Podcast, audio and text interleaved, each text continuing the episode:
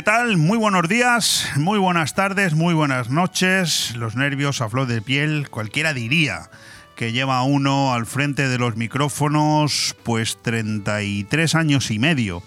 Pero es lo bueno que tiene este tipo de trabajo, la comunicación, es mi pasión. Y lo noto, porque cada día, cuando me vuelvo a poner delante del micrófono, lo vivo como si fuera el último día o incluso como si fuera el primero.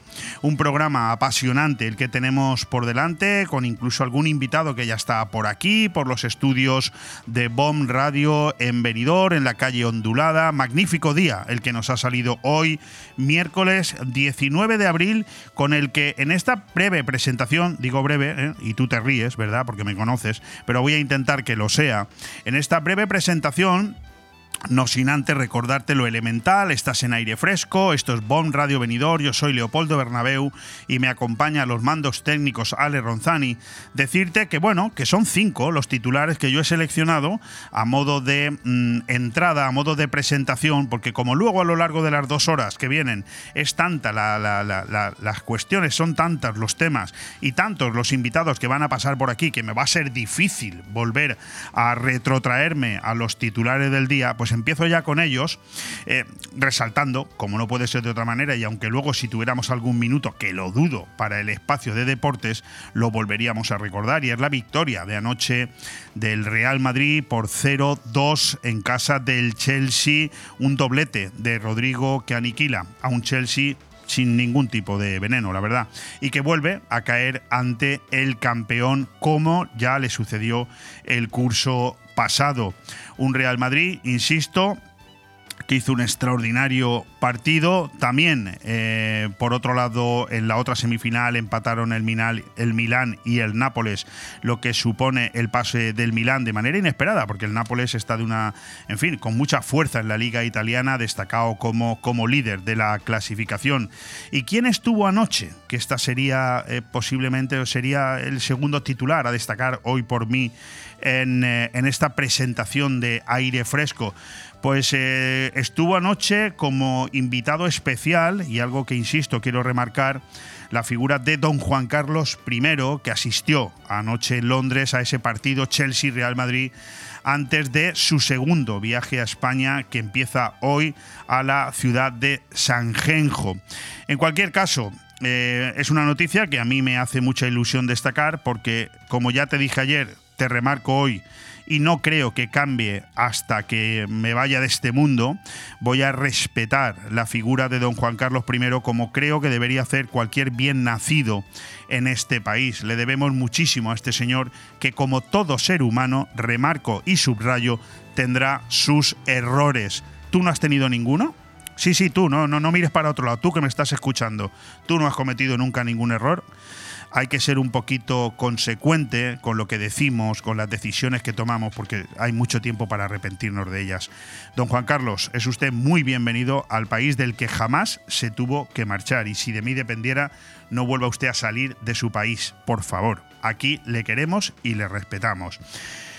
Bueno, eh, en el ámbito de la comunicación y de las noticias destacadas en el día de hoy, pues nos toca volver a, vueltas, ¿no? Con ese bulo de las viviendas sociales que el pasado fin de semana se inventó el señor Pedro Sánchez en un mitin, porque este hombre y su máquina de creación de información en la Moncloa con cerca de mil asesores, pues tienen que inventarse algo cada día para que, bueno, reciban el aplauso y siga habiendo esa cantidad importante de incrédulos a nivel nacional que todavía se lo creen.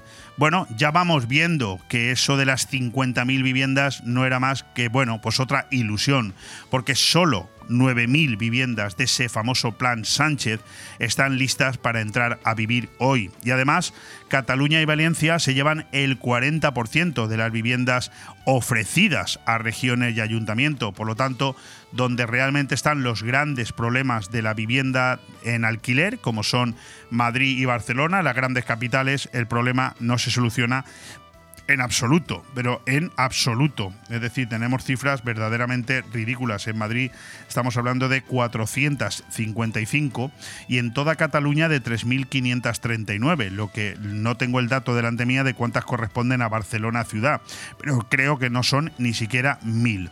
Por lo tanto, un nuevo bulo del que seguiremos hablando, lógicamente ¿para qué?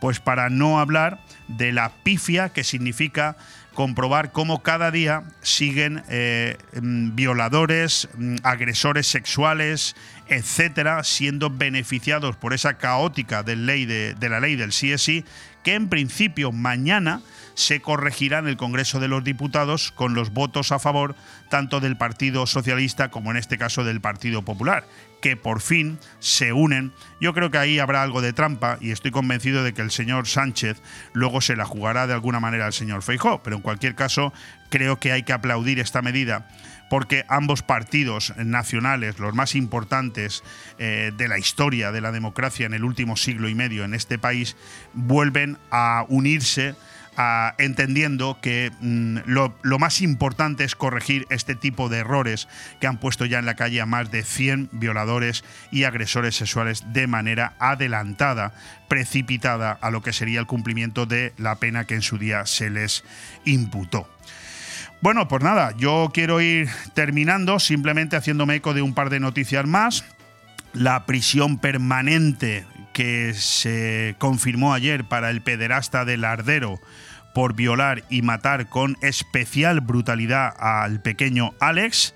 Y, bueno, y, alegrarme de esta noticia porque sujetos de esta calaña, en un país en el que por supuesto la, pena de muerte está abolida hace mucho tiempo, este tipo de, condenas en las que, bueno, eh, no solamente hablemos de un tiempo largo en prisión de 20 o 30 años, sino que sea revisable, lo cual quiere decir que se puede convertir en una prisión permanente, creo que es muy importante eh, aplaudirlas. De hecho, eh, fíjate que algo tiene que ver, ¿no? Esta, esta noticia con la anterior, y es que la anterior nos hablaba de que la nueva ley del CSI lo que está es condonando deudas y permitiendo que muchos de estos agresores sexuales estén en la calle antes de hora.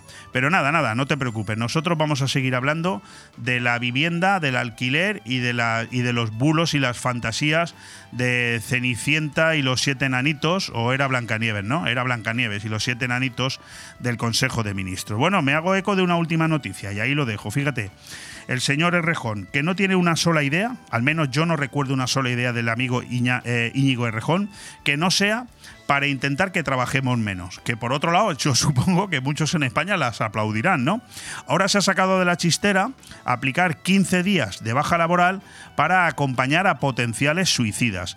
¿Que hay que cuidar a esas personas que tienen tendencia al suicidio? Por supuesto, pero 15 días de baja laboral para acompañar a quién tiene que acompañar una persona que no está preparada, no será mejor que esta persona la, atiendan, la cuiden en el centro que corresponda a su problema mental. Bueno, este señor es el mismo que se inventó lo de los cuatro días de trabajo, la reducción de, de, horas por todos los lados, el incremento salarial, que está muy bien, ¿eh? que suena muy bien. Pero hombre, un poquito de sensatez, ¿no? Digo yo, un poquito de sensatez, oiga, que eso de alguna manera habrá que pagarlo, ¿no? Y habrá, en fin, lo, voy a dejar ahí, no me quiero extender. Tenemos un programa de radio muy interesante, tenemos dos horas completas y prefiero que vayamos ya al avance informativo porque hoy sí que tengo una columnita de opinión que me he redactado esta mañana exclusivamente para vosotros y tengo mucho interés en trasladarla. Un abrazo, seguimos. Aire fresco en Radio Benidorm todos los martes, miércoles y jueves de 12 a 2 de la tarde, Aire Fresco, el magazín de actualidad más completo de la comarca con entrevistas, noticias, opinión y entretenimiento en un aire fresco más renovado, más personal y más cercano de la mano de Leopoldo Bernabeu. Recuerda, todos los martes, miércoles y jueves desde las 12 del mediodía hasta las 2. También podrás escuchar Aire Fresco por las tardes en redifusión y los fines de semana un resumen con lo mejor del programa. BOM Radio Benidorm. Seguimos creciendo.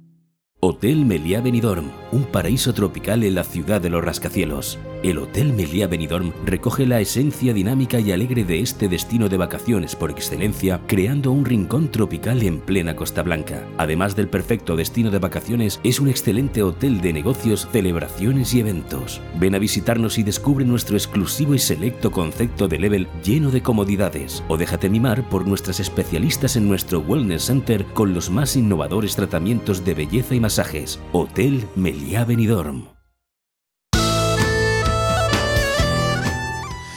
Continuamos en este avance de programa dándote el, tiempo, dándote el tiempo en venidor, cuando son las 12 y 10 de la mañana si nos escuchas en directo, son 19 graditos los que tenemos fuera de nuestros estudios, yo diría que alguno más, porque desde aquí, querido Ale, ¿verdad? Se ve un sol estupendo, da la sensación de que hace alguno más. Pero oiga, es que es lo que nos dice el parte meteorológico, que luego yo si me lo invento quedamos mal. En cualquier caso, a las 9 y 10 de la noche serán 16 grados los que tendremos eh, fuera en el ambiente y por lo tanto tarde maravillosa, tarde-noche maravillosa. A las 9 de la noche sigue siendo todavía de día para empezar a escuchar la redifusión de este programa y disfrutarlo todavía más de una manera pausada. Bueno, ¿qué más contaros en un día como el de hoy? Pues fíjate, nos sonreíamos esta mañana cuando lo comentábamos. Hoy, 19 de abril, es el Día Mundial de los Simpson. Sí, señor, es el Día Mundial de los Simpson. también es el Día Mundial de la Bicicleta. Un, día que se celebra eh, en muchos municipios este fin de semana. Por ejemplo, aquí en Benidorm tendremos la celebración del Día de la Bicicleta el domingo. ¿Y a quién felicitamos hoy? Pues son bastantes. Eh, vete quedando con los nombres. Y si te llamas así, felicidades porque hoy es tu santo. Gálatas, Sócrates, Milagros y Misericordia. Estos son los cuatro nombres que nos dice el santoral que hoy celebran su día. Pues eh, felicidades a todos ellos. ¿A quién vamos a tener hoy aquí? Pues vamos a tener cuatro invitados de excepción. Sabes que estamos en precampaña electoral y que de aquí hasta el 26 de mayo lo suyo es que cada día tengamos a alguien que nos venga a hablar de su proyecto electoral, el por qué decide presentar su candidatura para encabezar la posibilidad de ser alcalde de su municipio. Hoy vamos a tener con nosotros a José Antonio Pérez Sabal de Valencia Unida. Es el único candidato de este partido en esta comarca, es un partido de reciente creación a nivel de la comunidad valenciana, presidido por el hijo de González Lizondo, aquel famoso naranjito, acuérdate, y es el candidato de Valencia Unida por Callosa de Ensarriá. Tendremos también con nosotros a Manuel Sánchez, mi amigo Manuel Sánchez, escritor y eh, profesor, o profesor y escritor, se lo preguntaremos, porque viene a hablarnos de la Feria del Libro de la Nucía, que se celebra este próximo sábado, anticipándose al Día del Libro, que es el día eh, el 23 de abril, San Jorge, Día del Libro a nivel nacional. A la 1 y 10, a las 10 y 10 de la noche, cuando entramos ya en la segunda hora, tendremos con nosotros a Carlos Dueñas, que hoy viene con una, con una agenda muy cargada. Su programa de hoy, esta noche, a las 12 en punto de la noche, Extreme Collections, coleccionismo macabro, colecciones asiáticas, Michael Jackson, en fin ese Tondi, ese programa Todo nos da igual de radio que tendremos esta noche y que él nos presentará, como también nos hará un avance del programa de la semana que viene titulado Chocolate, historias, deidades, misterios y los estrenos de cine también para este próximo fin de semana. En la última media hora de programa, vive el comercio de tu ciudad. Hoy empezaremos a hablaros de la transformación digital en retail y tendremos con nosotros a un, a un, invitado de excepción, de lujo, distinto. Hoy va a venir a hablarnos José Manuel López, que es el organizador del Cross Solidario Doble Amor. Luego te explicaré qué tiene que ver un Cross Solidario con Vive el Comercio de tu ciudad, pero mucho, ¿eh? Porque en este Cross hay muchísimos negocios que colaboran. Vamos a ello.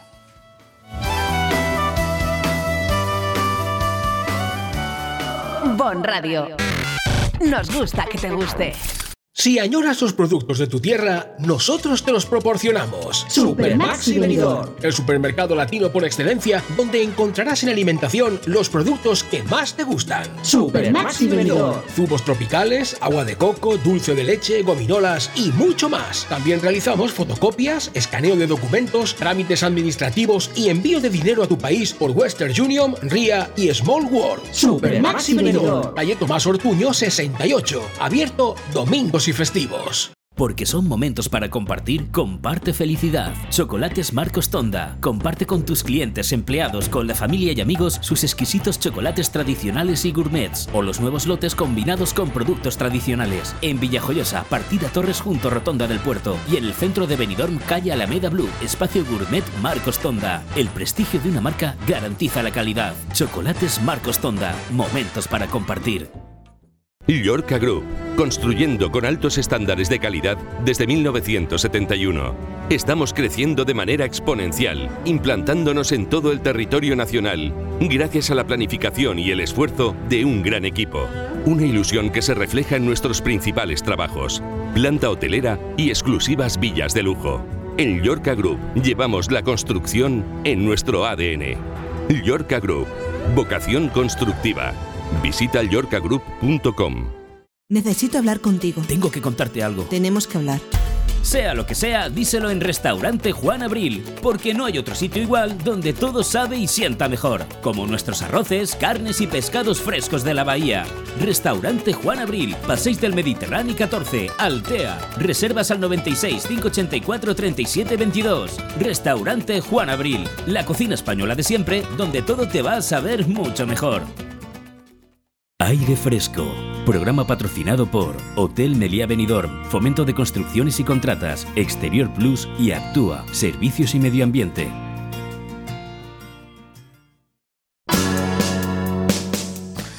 Pues sí, empezamos y tenemos ya con nosotros a nuestro primer invitado al que le he pedido permiso para que por favor me deje leeros esta columna de opinión que con mucho gusto he escrito unas palabras para vosotros y que además nos vienen muy bien como lo que podría ser el anticipo de esta entrevista. Lo he titulado Son las personas, no las ideologías. Llegan las elecciones y con este tiempo de primavera brotan los candidatos como las flores en los campos, o parecido. Es una forma algo tierna de encabezar este artículo, pero entiéndanla ustedes como consideren. En el fondo, mentira no he dicho ninguna. ¿Es eso preocupante o saludable? Pues también depende cómo se enfoque, cómo se mire, cómo se entienda la pregunta y dependiendo de por dónde vaya el interés, que te quiero Andrés, cada, cada uno de nosotros la responderá como considere. Si llegado este periodo de renovación, que al fin y al cabo es en lo que consisten unas elecciones, deseado durante tanto tiempo para poder volver a votar a aquel que entendemos lo ha hecho relativamente bien, o votar cualquier otro con tal de que no repitan los mismos ante la nefasta situación que han dejado tras de sí, la conclusión es como ya has podido comprobar, de doble vertiente también. Si solo se presentan los mismos, la cantinela será la de siempre, la ya conocida. ¿A quién votar si ya los conocemos? Y si por el contrario se presentan caras y formaciones nuevas, la duda también es legendaria. Estos quieren chupar del bote como los otros. Y es que los seres humanos somos así. Queremos que haya cambios para después desconfiar de ellos. Es una tarea harto difícil y un servidor lo pudo confirmar en primera persona, después de muchos años comprobando a través del trabajo diario el deterioro en demasiadas partes de la administración municipal y sobre todo la de sus gestores, formé un proyecto político que obtuvo en primera instancia una gran, un gran apoyo público, que después solo sirvió para que aquellos que me acompañaban lo traicionaran, los adversarios lo aprovechasen para magnificar las mentiras y el pueblo en general se sumara a la campaña de desprestigio. Conclusión, no solo no se consiguió nada de provecho, sino que los de siempre pudieron volver a vender la moto de más vale lo malo conocido que lo bueno por conocer, además de los consiguientes daños personales, algunos de los cuales aún perduran en la retina de los sempiternos incrédulos. A simple vista es fácil comprobar cómo en esta comarca hay poblaciones cuyo progreso salta a la vista. Y en el mismo periodo de tiempo, pongamos las dos últimas décadas, otros han quedado ancladas en el más riguroso pasado, sin que necesariamente este dato se tenga que tomar como una falta de respeto a trabajo de nadie, porque quizás haya quien esté conforme con ese proceder. La Nucía, Finestrat y Benidorm podrían estar en el primer grupo, y Callosa de Ensarriá, Villajoyosa y Altea en el segundo. Y antes de que nadie se me eche al pescuezo, añado que todo tiene sus matices. Pero así, a ojo de buen cubero, es mi sensación de la infinidad de muchos vecinos. Incluso de aquellos que ahora, al leerlo, se puedan sentir ofendidos porque quizás les ha tocado la fibra romántica de pertenencia.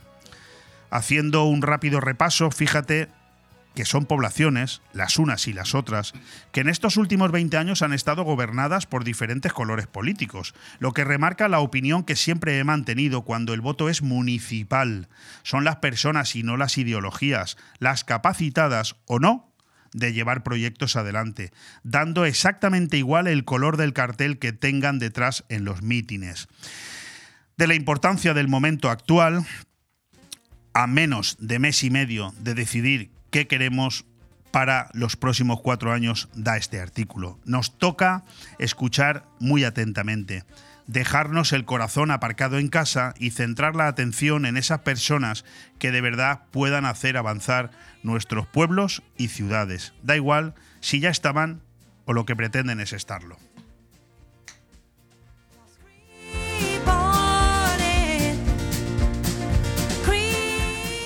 Bueno, pues regresamos a la vida terrenal. José Antonio Pérez Sabal, buen amigo, conocido desde hace muchísimos años. ¿Qué tal? ¿Cómo estás? Muy buenos días, muy bien. Esperando que todo salga bien. ¿Te has vuelto loco o qué con esto de presentarte de candidato? ¿Con lo bien que te ha ido a ti siempre la vida a nivel empresarial? Pues no es que me haya vuelto loco, es que estamos un poquitín hartos de ver que todo el pueblo, lo decías tú ahora, todos los pueblos de la comarca van adelantando y nosotros no es que estamos parados, sino que vamos atrasando. Oye, ¿está feo que eh, un periodista diga en un micrófono que hay pueblos que se han quedado atrasados o es simplemente reconocer la verdad?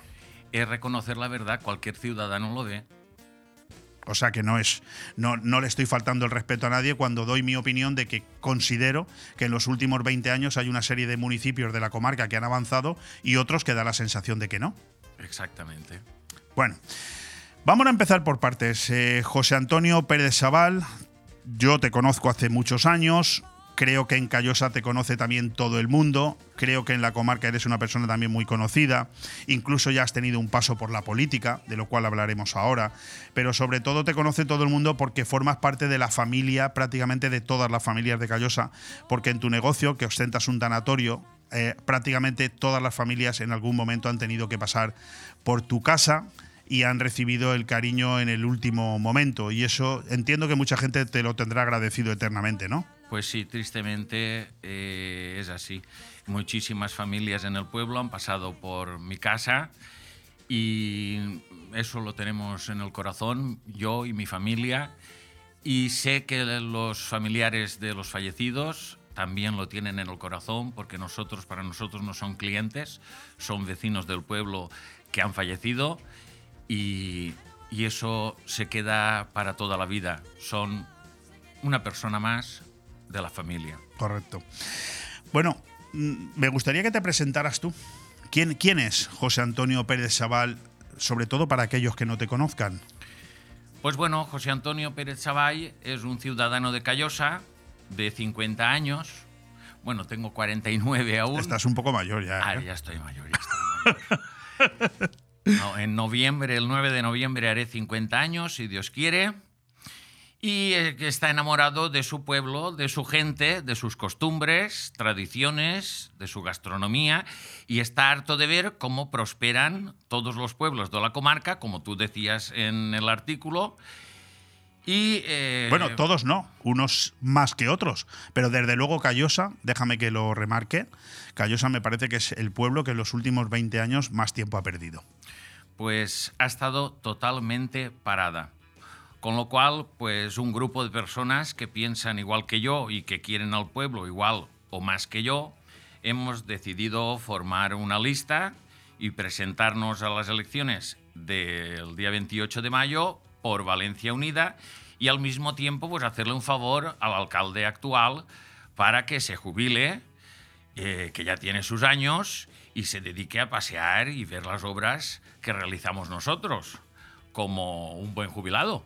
Puede parecer quizás una ironía, ¿no? Lo que le estás diciendo ahora mismo al alcalde, pero él mismo estuvo aquí la semana pasada y el hombre dijo que estaba felizmente jubilado, que su vida estaba económicamente resuelta y que si se dedicaba a la política era simple y llanamente porque le apetecía. Por eso ha venido a decirte esto. Ah, fantástico. Bueno, pues muy bien. Se nota que escuchas esta emisora. Sí, sí, sí. Bueno, eh, mm, me has dicho Valencia Unida. Luego hablaremos de tu paso por el Partido Popular, porque quiero quizás pensar que al final mucha gente que formáis parte de proyectos políticos X, el que sea, al final casi os veis obligados a salir de esos proyectos porque veis que no se puede avanzar precisamente en esos proyectos. Vamos por partes. Valencia Unida, ¿qué es Valencia Unida? Pues Valencia Unida somos los herederos de Unión Valenciana, partido que fue liderado por González Lizondo. Naranjito. Naranjito. Muy bien. Y actualmente, Una, gra- una gran persona. Una ¿eh? gran persona. Una gran persona y, y hijo predilecto de Valencia. Yo creo que es el único político de verdad nacionalista de derechas que ha triunfado en la comunidad valenciana. El único. Así es. Y actualmente eh, han cambiado el nombre. Antes era Unión Valenciana, ahora es Valencia Unida, que se refundó en 2020, en plena pandemia, y está liderado por Vicente González Lizondo Sánchez, hijo del fundador y actual candidato a la alcaldía de Valencia. Muy bien. Eh, es mm, Valencia Unida que puede de alguna manera llevar un poco al equívoco, ¿no? Claro, aquí debería ser en todo caso Callosa Unida, pero no. el- es el nombre del partido, Es el nombre del partido. es el nombre- pero no hay ningún otro candidato de Valencia Unida en la comarca, ¿verdad? No, ni en la provincia de Alicante tampoco. Ah, eres el único. Soy el presidente del partido en Alicante.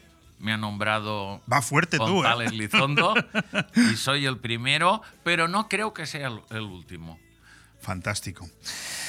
Y, claro, ahora viene la, la pregunta del millón. ¿Y por qué Valencia Unida?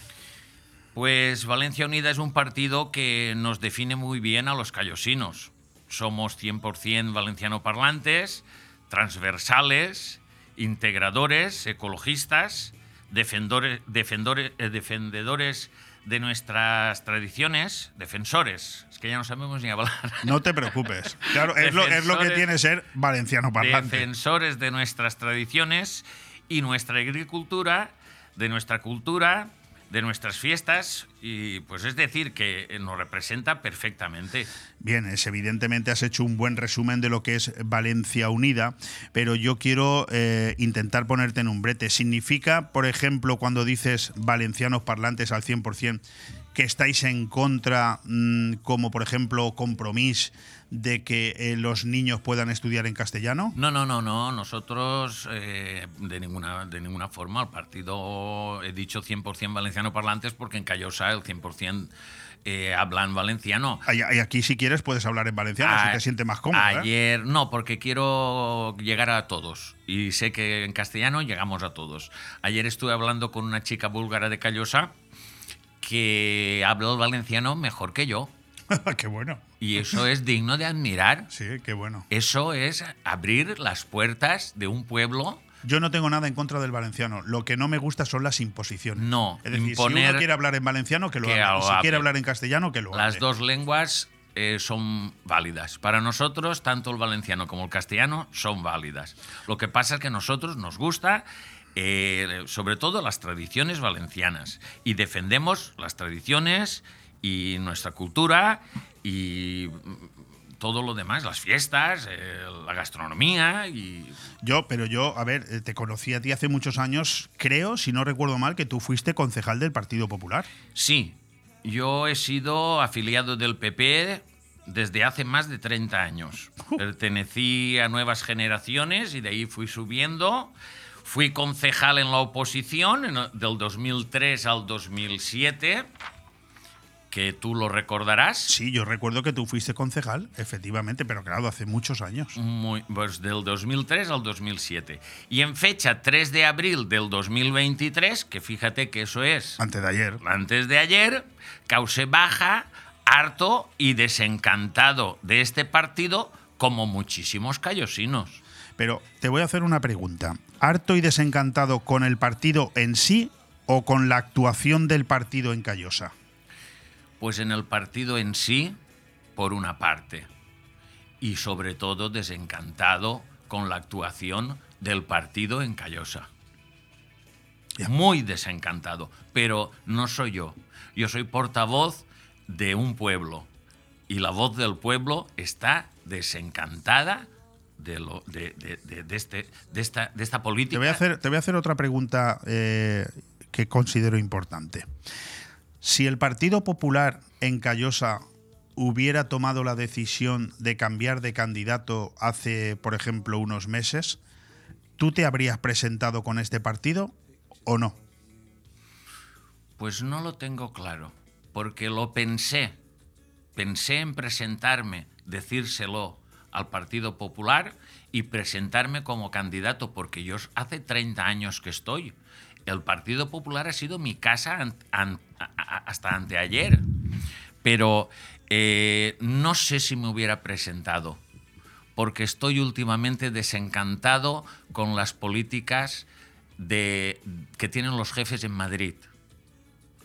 Yo cuando era concejal nos mandaban muchas notas para que aprobáramos y muchas mociones y muchas cositas. Y, y- y a mí a lo mejor no me venía bien aprobarlas a favor. Me- Sí. mm, No, no, no, a lo mejor no estabas de acuerdo con que eso, de la manera que podía afectar al pueblo, ¿no? y rompía muchas veces la disciplina de voto. Sabes que salimos yo y otro concejal en los periódicos por romper la disciplina de voto. No me acordaba de eso, pero... Pues sí, sí, pues acuérdate que salimos en toda la prensa porque un día, si quieres que te diga la verdad, no sé ni de qué iba la, la moción, eh, nosotros vimos que era bueno para el pueblo, votamos en contra y aún no habíamos terminado el pleno, ya nos estaban llamando de Valencia y nos estaban llamando de, de Alicante para echarnos Sí. el perro muerto encima y armarnos la marimorena. Entiendo que Valencia Unida os permite una total autonomía. Valencia Unida somos nosotros. Valencia Unida soy yo y mi equipo en Callosa. No tenemos jefes, no tenemos dueños. Nosotros, lo que hacemos nosotros está bien visto, porque todo lo que, todo lo que me ha dicho el, el- el Gonzalo Elizondo, Vicente, eh, es eso. Mm, Valencia Unida eres tú. Muy bien. Tú y tu equipo. Y nosotros no somos nada. Nosotros estamos en Valencia y tú estás en Alicante. No tienes jefes. Y eso es muy grande. Pues sí. Oye, háblame un poquito de, proyectos. Eh, supongo que de aquí al 28 de mayo irás desvelando muchos más, pero ¿qué, qué proyectos tenéis ahora mismo para la próxima legislatura pensando, pues te veo con fuerza, pensando que el pueblo os dé la, la confianza? Pues, Leopoldo, yo te digo la verdad. Lo primero que tenemos que hacer, primero y principal, es contratar una auditoría externa para que nos digan en qué situación se encuentra el ayuntamiento. Y al mismo tiempo también hacer un inventario con todos los bienes muebles e inmuebles para saber de qué bienes dispone el pueblo. Porque esta semana pasada me enteré que la Casa Roja, ¿sabes? La Casa Roja que hay en, enfrente de, a la derecha del ayuntamiento, Sí. donde está Correcto. ubicada la mancomunidad. El alcalde la ha regalado a la mancomunidad de servicios sociales. ¿Cómo que le has regalado? Pues vamos a ver. Lo que he oído, que no sé si será verdad, por eso quiero hacer una auditoría y, y un inventario, es que el señor alcalde actual de Callosa de Ensarriá ha regalado a Polop, eh, Confrides, Abdet, Benifato, Beniardá, Benimantell, Guadalest, Bolulla y Tàrbena la Casa Roja, la Casa Roja. Pero eso no puede hacerlo un alcalde. Pues yo no lo sé, Que yo pero, sepa, pero yo sé que esto es lo que he oído. Y creo que eh, hay alguna, alguna- algún partido político, alguna fuerza política que creo que lo ha denunciado o está en manos de, de la justicia o están preparando algo para denunciar esto o eh, eh, investigarlo. Por eso te digo que lo, Sí, una, una auditoría, lo primero. lo primero que tenemos que hacer es una auditoría y y un inventario. Ahora cuando termines te preguntaré acerca de la- las cuentas del ayuntamiento, pero ahora va- va- continúa con los proyectos. Pues eso, una vez hecho todo esto, tendremos que empezar desde lo más básico, limpieza de parques, plazas, jardines, que están todos hechos una porquería. Acondicionamiento de aceras y calles, que hace muchísimo tiempo que necesitan ser asfaltadas y, y empezar, pues un poquito a poco a mejorar cada uno de los servicios del pueblo. Sabemos que hay mucho trabajo que hacer, pero tenemos las ganas y la ilusión para poderlo llevar a cabo para recuperar la callosa que todos queremos. Mira, me voy a quedar con un dato, porque yo eh, la semana pasada tuve ocasión de tener aquí al alcalde, también tuve a la líder de la oposición, Mari Carmen Mascaró, tuve al alcalde Andrés Molina, y cuando tú dices que vamos a hacer una auditoría como en primer lugar, pero después vamos a poner lo más básico, como has dicho limpieza, has dicho acondicionamiento de aceras y calles, podríamos hablar de muchas más cosas, pero me voy a detener ahí. Tú sabes, porque así me lo confirmó Mari Carmen Mascaró, y luego yo se lo pregunté al alcalde y lo reconoció, que Callosa tiene en este momento entre 7 y 9 millones de euros de remanente de tesorería, que eso para los oyentes que quizás no nos entiendan significa que con un presupuesto municipal que quiero creo recordar que está entre 6 y 7 millones de euros, siete millones de- estamos hablando de que hay un presupuesto y medio entero de dinero sin tocar en el banco, es decir, hay, eh, no, no sé si me está entendiendo Pues el oyente. si es eso verdad, el oyente no necesitaría nada más para votarnos. Hombre, Porque eso es un pecado mortal. hombre, Tener 9 millones de euros en el banco y tener Callosa como se tiene. hay que explicarlo bien. llena porque- por- de mierda. Claro, porque hay, Hablando hay, hay, claro. hay alguno que quizás no nos entienda. Es decir, es tan negativo que un ayuntamiento deba X dinero, X millones de euros, es tan negativo porque significa que la gestión se ha hecho mal, como que tenga X millones de euros en el banco parados. Lo cual significa que no ha sabido gastarlos. no los ha Hombre, sabido si el, si el pueblo está reluciente, todos callaos. No, no, pero es que Pero no está- los ha sabido gestionar o no los ha sabido usar o no le han dejado usarlos. Es que ya no sé qué pensar. Yo ya no sé qué es lo. No sé qué pensar. Me da mucho que pensar. No, desde luego, porque claro, luego incluso mm, vas al Algar, donde yo visito habitualmente, y aquello da bastante pena. Pena, ¿eh? Bast- pena ba- de ver. Todo el verano tienen un puente que se llevó el- el- el- la tormenta que hubo eh, a primeros de año y todo el verano ha estado allí el, el puente con andamiaje. Eso es, eso es imperdonable. Eso es imperdonable. Y ver la basura que hay esparcida por todo el paraje del, altar, del Algar es de miedo. ¿Tenéis algún proyecto para la rehabilitación del, del ayuntamiento? Pues mira, uno de los retos personales... lo digo porque no sé si ha mejorado, hace tiempo que no subo, pero siempre Pues ha sido un ayuntamiento. igual, está igual, igual, igual que cuando mi abuelo fue concejal de cementerios. Mira por dónde. No, no me digas. Igual. Tu abuelo, eso hará muchos años, ¿no? Muchísimos años. Eh, uno de los retos personales que me gustaría ver realizados es llevar a cabo la rehabilitación del ayuntamiento y hacer un ayuntamiento para todos y para todas, que puedan entrar desde los más pequeños hasta los mayores, porque allí no puede entrar nadie con movilidad reducida, no puede entrar nadie eh, con, bebés, eh, no puede entrar nadie con silla de ruedas, porque Leopoldo, tú sabes que para entrar al ayuntamiento hay que subir 45 escalones Sí. como una pared, Sí, por eso te he como una pared de empinados Sí, sí, te he y no eso. hay ascensor.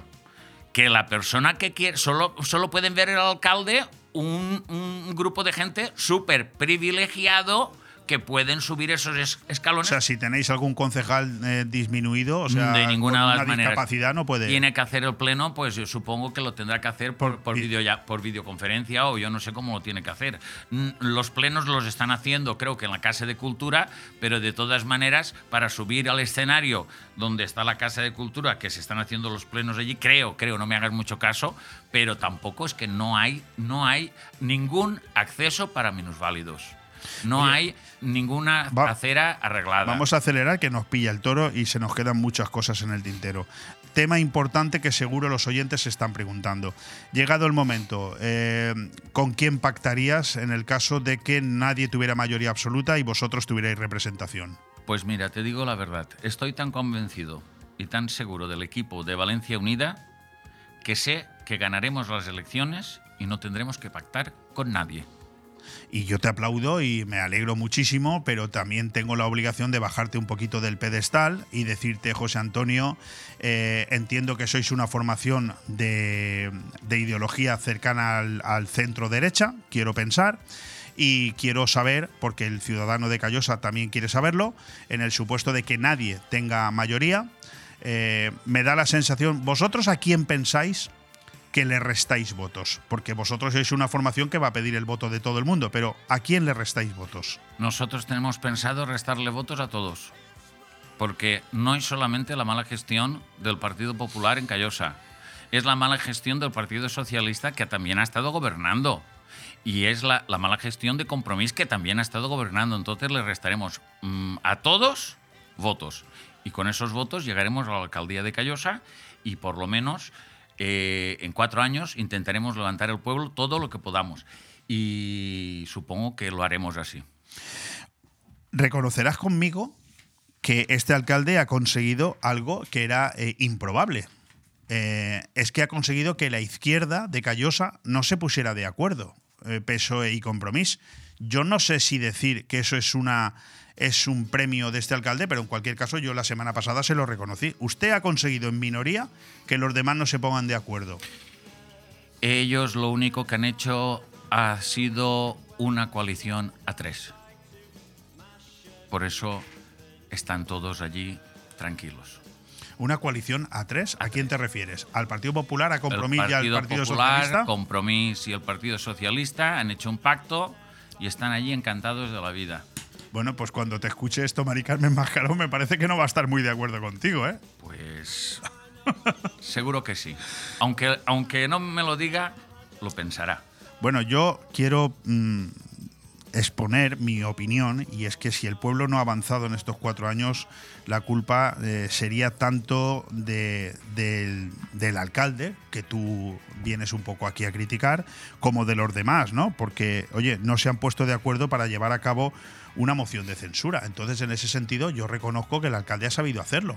En Altea manda compromiso con el Partido Socialista. ¿Por qué no han llegado a un acuerdo en, en, en Callosa? Pues no tengo ni idea. Eso sí que lo ha hecho muy bien el alcalde. Claro, hay que reconocérselo, Hay las que cosas como son. reconocérselo y hay que darle un buen aplauso. Valencia Unida, Partido Popular y Vox. No puede ser, querido José Antonio, que quien de verdad pierda aquí sea la derecha, por, porque el voto se divida demasiado. No. La gente que nos tiene que votar a nosotros, seguro que pertenece también a, a izquierdas. Ten- ten- tendremos muchos votos de gente de izquierdas que está también desencantada. ¿Tu opinión es que el Partido Popular, que en este momento osten- ostenta cinco concejales, va a bajar bastante su representación? Muchísimo. ¿Y Vox? Pues Vox creo que lo que es en el pueblo, creo que no va a tener representación. Oye, Callosa vive demasiado, en mi opinión, de la agricultura. Y yo tengo la sensación de que nunca ha creído de verdad en el turismo. Vivimos todos de la agricultura. En Callosa no hay ninguna familia que no tenga tierras y que no tenga un poquito de níspero, aunque tengan un taller de cerrajería, aunque tengan una carpintería, aunque sean electricistas, aunque sean fontaneros, todos el fin de semana, de postre, como uno no termina bastante cansado de postre, tenemos el níspero. Lo hemos hecho así, nuestros abuelos ya estaban haciéndolo así, lo hemos hecho así y seguimos haciéndolo así. Pero en Callosa nos hace falta mm, organizarnos, organizarnos mejor en las fuentes del Algar, crear el paraje que todos queremos y llamar al turismo que vuelva otra vez a las fuentes del Algar. Bueno, si al final las fuentes del Algar eh, mm, son capaces de recopilar una grandísima cantidad de gente, de turistas todos los años. Lo que yo no sé si esos turistas cuando llegan al Algar tienen eh, las eh, infraestructuras que corresponden y, y- y, no sé, y, y la, la adecuación correcta. Pues ¿no? no tienen ninguna infraestructura porque los turistas cuando llegan al, al paraje del Algar, menos mal que los cinco restaurantes que hay abiertos en las fuentes son los que les dan el servicio a los turistas. Porque creo que en todo el paraje de las fuentes del Algar, creo que hay un baño, creo que, acuérdate, subiendo las escaleras de la cascada hacia adentro. Entonces, eh, cualquier persona que tenga que ir al baño tiene que ir a un baño privado de un restaurante. Cualquier persona eh, que... Algar ahora, hoy mismo, la gente puede ir a ver los restaurantes. Entran en el paraje, yo a veces estoy comiendo en el restaurante de arriba, veo que pagan 5 euros de entrada y me sabe, me, me da vergüenza, me da vergüenza de ver esas personas cómo pagan 5 euros para entrar a ver la mierda y la basura que hay en las fuentes. Me da vergüenza. Es terrible, escucharte hablar es terrible porque da la sensación de que Callosa de Enserría es un pueblo abandonado. ¿eh? Pues es un pueblo abandonado, pero no de ahora, ¿eh? Hace ya algún año que está abandonada, pero ahora ya es el, el culmen. ¿Tenéis algún proyecto en Valencia Unida para el auditorio?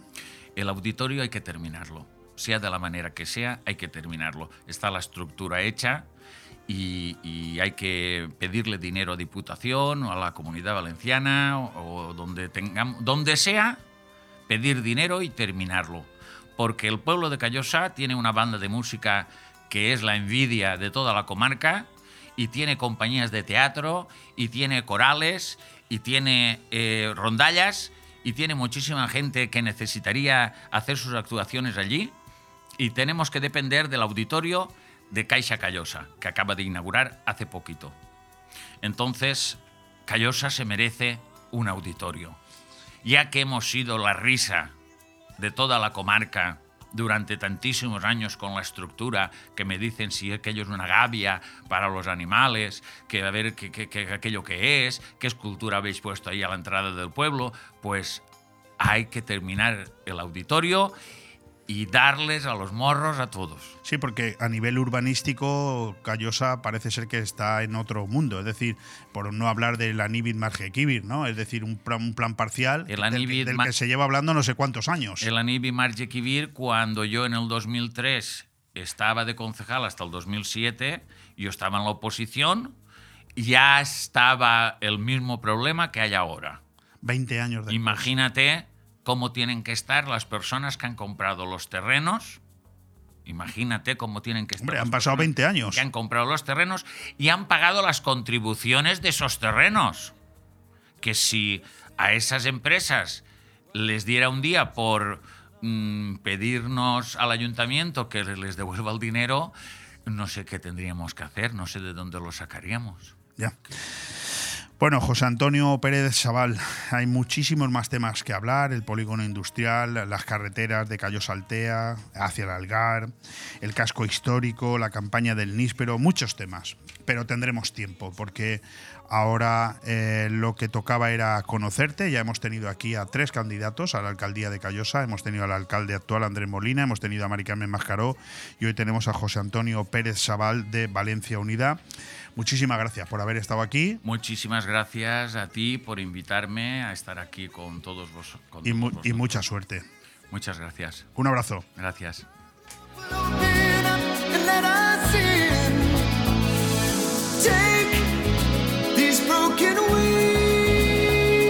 Bon Radio. Nos gusta que te guste.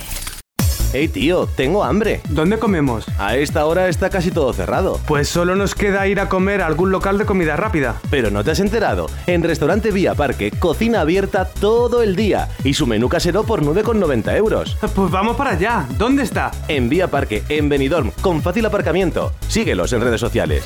Restaurante Vía Parque, abierto todos los días de lunes a domingo. Seguro que no te arrepentirás. Acabar con esa era sobre la una. Quería picar algo, yo quería comer. Nos pusimos en la barra mano a mano los. Ando besándole a otra vez. Yo con esto ya he comido. Me voy. ¿Cómo dice?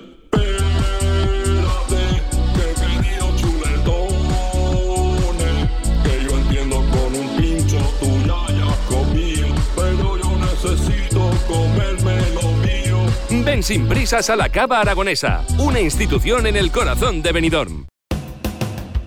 La divertidísima comedia teatral Burundanga llega a la Nucía. Si te gusta el teatro, no puedes perderte el sábado 22 de abril a las 8 de la tarde la comedia teatral Burundanga en la Auditori de la Nucía. Más de 2 millones de espectadores han disfrutado de esta divertidísima obra teatral que llega a la Nucía tras triunfar en toda España. Burundanga.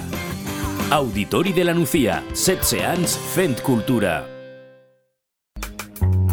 Nirvana Asesores te consigue subvenciones. Somos especialistas en creación de cooperativas, desde dos personas con múltiples ventajas sociales y fiscales, además de importantes subvenciones. En Nirvana Asesores no solo te ayudamos a cumplir tus obligaciones legales, también te ayudamos a crear. Cree y crea con Nirvana Asesores. En calle Limones 8, en el centro de negocios Benidorm. También domiciliamos sociedades y alquilamos despachos con precios low cost. 629-556-020 o nirvanaasesores.com. Aire Fresco. Programa patrocinado por Hotel Meliá Benidorm, Fomento de Construcciones y Contratas, Exterior Plus y Actúa, Servicios y Medio Ambiente.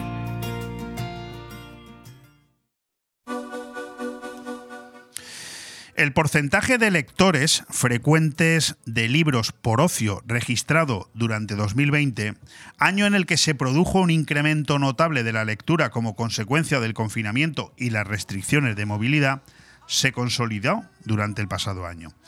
El barómetro de hábitos de lectura y compra de libros en España, elaborado por la Federación de Gremios de Editores, señala que el 65% de los españoles leyó libros por ocio durante el último año y el 52,7% lo hizo con una frecuencia al menos semanal.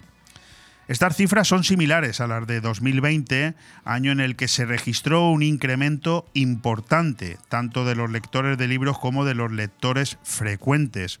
En cuanto al número de españoles que leyó al menos un libro durante 2021, tanto por ocio como por trabajo, alcanzó el 68% de la población. Muy bien.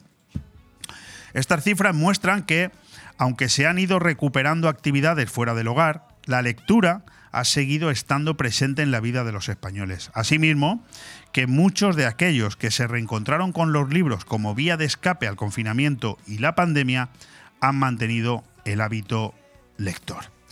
Bueno, este es el inicio, la entradilla de una conversación que he querido mantener hoy con mi amigo Manuel Sánchez, al que yo estaría encantado de que estuviera aquí pues toda la semana, porque a mí hablar de libros me encanta, pero siempre tengo que buscar alguna excusa. Querido Manolo, ¿cómo estás? Muy buenos días, estoy muy bien. He puesto yo aquí escritor y profesor y luego he puesto o profesor y escritor. En este momento solamente escritor, porque la jubilación me ha obligado a dejar el, oficio. De todas maneras, el espíritu siempre está ahí. Yo me sigo sintiendo, sobre todo y por encima de todo, maestro. Maestro de escuela. Fantástico. Bueno, he traído aquí a, a Manolo Sánchez, eh, que tengo que decirles que yo no es que sea un gran lector, porque ya me gustaría tener tiempo para leer más, pero yo creo que es el único escritor del mundo al que le he leído todos los libros. He leído muchos libros, pero de un mismo escritor haberlos leído todos, creo que el único es Manuel Sánchez, quien mató a don Braulio Montes, El Código Secreto del Quijote, La Carta del Clérigo, El Concierto, El Último Crimen de la Inquisición. No sé si me he dejado alguno, pero yo esos cinco me los he leído. Aún te faltan dos. ¿Libros? Sí, no. Eh, no han nombrado uno que sí ya has leído. ¿Cuál? Una sonrisa en el infierno. Pues, pues, Ese es el último que has leído. pues, pues, a ver, ¿una sonrisa en el infierno? Sí, lo has leído, sí. Estuvimos hab- hablando aquí en esta en este mismo sitio hace unos ¿Cuál es, meses. cuál es la sinopsis rápidamente? Pues es una historia de amor que se desarrolla durante la guerra civil, Ah, sí, claro que lo he leído, sí. Pues fíjate, he leído todos los libros y ni me acordaba. incluido ese. Incluido, por cierto. Se que ve que te dejó poco posonel. Estuvo, no, no, estuvo muy bien. Sí. A ver, yo, yo los libros, Manolo, los leo como veo las películas de cine. Yo al poco tiempo no me acuerdo ni del título. Cuando la vuelvo a ver, digo, esa la he visto. O sea, es como si ibas, yo. cogi- ibas cogiendo según vas mirando. ¿no? Claro, si yo me empezara a leer un libro tuyo otra vez, diría, ya lo he leído. Seguro. Pero no me pidas el nombre, porque yo leo para, como dice el artículo que acabo de leer, de ocio. Para entretenerme, para divertirme, no para aprendérmelo.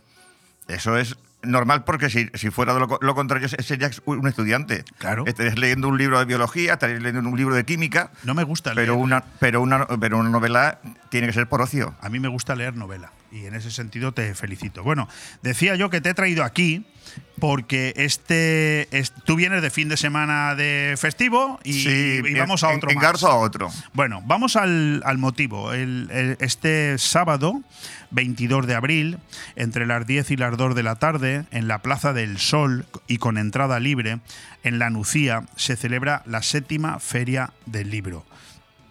Habrá encuentros, venta y firma de libros con escritores, librerías y bibliotecas públicas estarán presentes, actuaciones también de teatro infantil y danza, y talleres y concursos infantiles. Y además con un lema que me encanta, es leer es vivir. Háblanos un poquito de este, de este evento del sábado. Este evento del sábado, como dice ahí muy bien, ya es la, séptima edición, ¿no? Claro, naturalmente estos últimos años de pandemia pues no ha podido celebrarse. Eh, ha cambiado el sistema. ¿Eh? El sistema antes era más bien eh, un cambio de, de libros. Eh, La gente te llegaba con unos libros que ya había leído, suyos propios, los intercambiaba con otros lectores. Toma este y me Toma este y, aquel. de- y me llevo el otro, ¿no?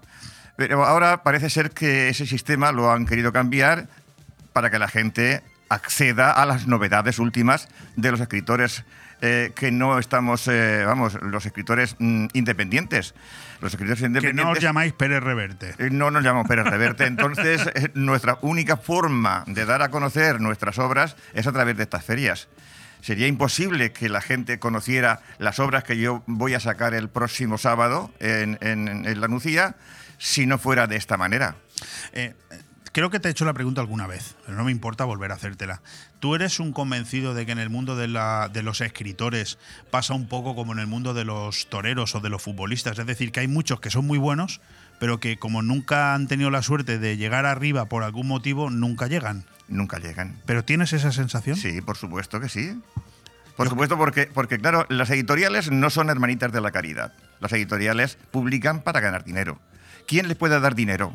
Pues caras conocidas, Los que están consolidados. los ¿no? que están consolidados, los, los Sí, pero ¿cómo llega uno a consolidarse?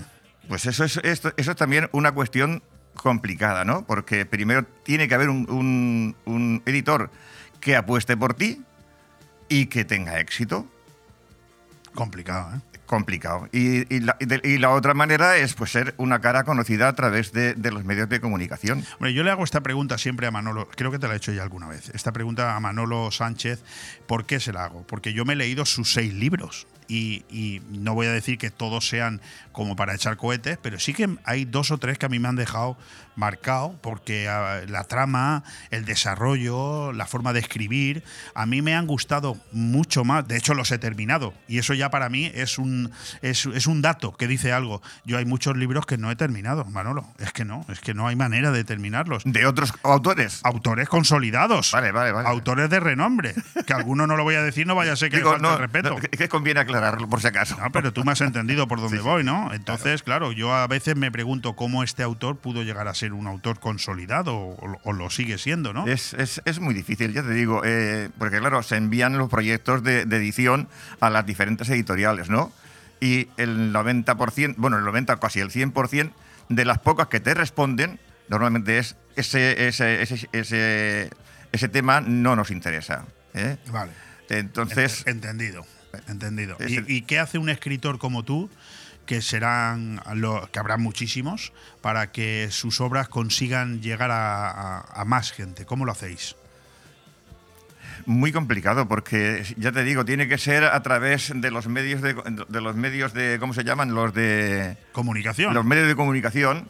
Estamos que si el WhatsApp, que si eh, Instagram, que si Las tal, redes, sí. las redes sociales es la única manera porque claro, nosotros no salimos en la televisión. Claro. A pesar de lo guapos que somos, pero bueno, sí, sí, ya sí, sí, te, lo, no. te lo iba a decir. te lo iba a decir. Oye, háblame un poquito más de esta. Bueno, vamos a dejarlo de la Feria del Libro para el final, para que la gente se acuerde de que este fin de semana se celebra. Vienes de la celebración de la Feria Gastronómica que se ha llevado a cabo este pasado fin de semana en Finestrat y que también habéis tenido la oportunidad de trasladar ahí vuestros libros, ¿no? Gastronómica y. Y tradicional, ¿no? Sí, y la, y la cuestión también de los artículos que se hacen. eh, Sí, antiguos, las antigüedades. Sí. Entonces, claro, un, libro es, es- es algo muy manual que se tiene que escribir letra a letra. Entonces nosotros estamos también ahí, lo mismo que hace- lo que hacen figuritas con... con Correcto. ¿eh? Lo que pasa es Entonces- que vosotros el trabajo lo lleváis terminado. Sí, sí, nosotros el trabajo lo llevamos ya, ya hecho. Pero eso, eso posiblemente la gente no se, no se dé cuenta de, de ese detalle de que mm, para hacer un libro que puede tener, yo qué sé, 90, 100, 120 mil palabras, esas palabras hay que escribirlas letra a letra. Sí, sí. Letra a letra. Es un trabajo absolutamente manual. ¿eh? No creo que haya otro más manual. ¿no? Más manual no, no lo hay. Es que no, no, no. Ahora dice que con la inteligencia artificial esa que, que a lo mejor le das los datos y te escribe una novela. No Oye, sé. tú, mm, bueno, ¿qué tal ha estado la feria de, de Finestrat? ¿Qué tal ha ido? De Bien, gente. muchísima, muchísima gente. Muchísima gente. Ha sido ¿Eh? un éxito, ¿no? Sí, yo creo que sí. Yo lo, yo lo clasificaría como un buen éxito porque además ha estado muy bien organizado. Eh, o sea, varia- varias a- actuaciones de, de- de grupos musicales, eh, de atracciones para que la gente se entretenga. Más la gente que va a comprar las cosas de, de- de manualidades que se vendían allí.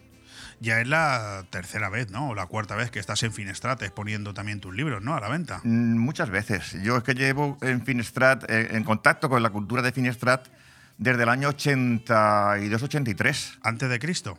Antes de, sí, casi, casi, antes de Cristo. Sí, eh, eh, yo eh, formaba parte de la banda, de, la banda de música de, de, de Finestrat. Joder, y también, y es una también, caja de sorpresas. y también del, y también del coro de Finestrat.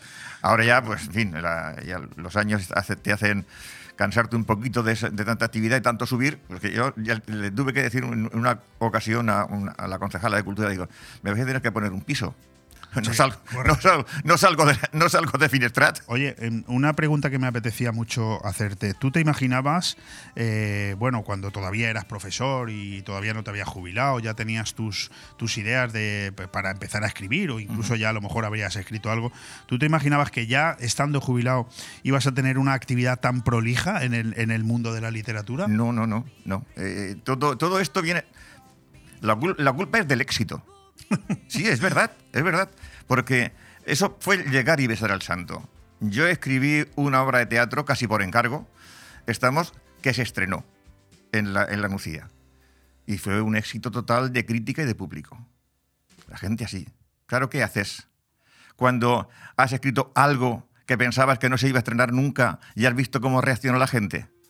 Claro, Pues te, seguir. te animaste, Me, lógicamente. me animé y continué escribiendo y de ahí, pues eso. Sí, porque llevas en este momento seis libros, que son seis libros, como Dios manda, que todos pasan de las 300 páginas, hay que decirlo. Y la última vez que hablé contigo, creo que estabas trabajando en uno. Antes de ayer hablé contigo y me dijiste, he empezado otro. No sé si hablamos del mismo o son dos distintos. Sorpréndeme. Son, son distintos, porque lo- el que no hemos hablado, ni lo conoces tampoco, porque no te he dicho ni el título, ¿eh? es eh, 1749, La Gran Redada. Ese no, lo- no lo has oído. La Gran Redada. La Gran Redada. Pero un momento, ¿este libro está terminado? Sí, está, está publicado, claro, y lo presentaré el día 22 en, la- en, en- en- en el- en la feria. Gracias por decírmelo. Bueno, Claro que te lo pensaba decir. Yo- pero yo, pero ese libro no se ha presentado públicamente. No se presenta públicamente. Voy a presentar cinco novedades en, en la, en, en la feria. ¿Cómo que cinco novedades? Cinco novedades, cinco novedades que no han sido presentadas en público todavía. ¿Cinco libros? Cinco libros.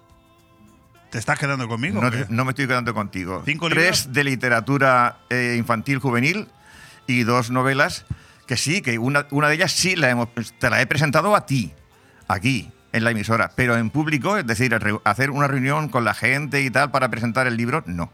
Qué fuerte. Y, y antes de ayer empezaste ya con otro. Sí, sí, es que ya, en fin, lo- el vicio, eso, es el vicio. Pero ahora mismo tu tiempo está prácticamente dedicado a la escritura. Pues eh, no, porque si no, claro, escribiendo puede pasarse uno hora y media, dos horas como mucho. Después ya el cansancio te obliga a Sí, dejarlo. pero, pero lo haces todos los días. Todos los días no, ahora estoy un poco vago. Pero normalmente lo he hecho todos los días. Estaba, eh, eh, le- era el levantarme y ponerme con el ordenador. Oye, ¿me dejas que te incluso, le- incluso antes de desayunar. Sí, sí, sí, ya te Dime. ya.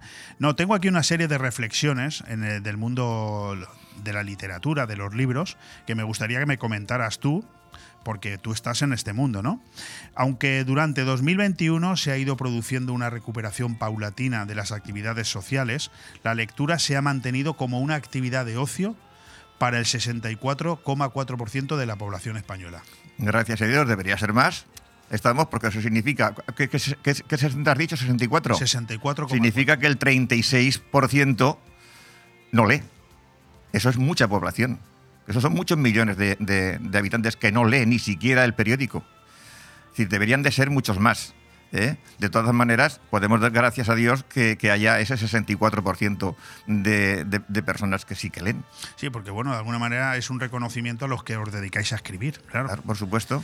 La mejora de los índices de lectura se produce en la práctica totalidad de las comunidades autónomas, también crece en todos los tramos de edad, así como en mujeres y hombres. ocurre lo siguiente.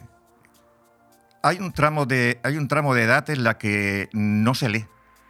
Es decir, los chavales empiezan en el colegio, con la escuela ya con nueve o diez años, a los profesores a encargarles libros para que lean. ¿eh? Entonces eh, empiezan a agarrarse a la lectura. Pero cuando llegan a los 15, 15, 16, ya los intereses de esos niños y de esas niñas cambian y ya no están tanto por la lectura y lo dejan. Pasa como con, con, los, con los aprendices de música. Nos, nos ha pasado en las bandas de música, antes te comentaba que pertenecía a una. Los chavales empiezan a aprender música como educandos, ingresan en la banda, están dos o tres años y cuando cumplen los 15 o los 16 Vuelan. echan a volar. Después, después vuelven, pero no siempre, desgraciadamente. Sigue existiendo un importante porcentaje de población que no lee nunca o casi nunca, el 35,6%. Bueno, ya Eso, eso me, a eso me refería en, sí, momento. Desciende ligeramente el porcentaje de lectores en formato digital, es decir, bajan los lectores que leen a través de, del móvil, del ordenador o de la tablet. ¿Esto qué, qué te sugiere? La gente lo que le gusta es tener el libro en las manos. Y si, y si- y si la, la lectura de- en, en digital ha tenido éxito, ha sido porque en muchos casos la gente, hay gente que le encanta comprar libros y los mete en la estantería una vez terminados y otro y otro y otro. Y llega un momento, y llega un momento en que, en que ¿qué hacen? Quieren leer y ¿qué hacen? No te caben los libros. No te caben los libros.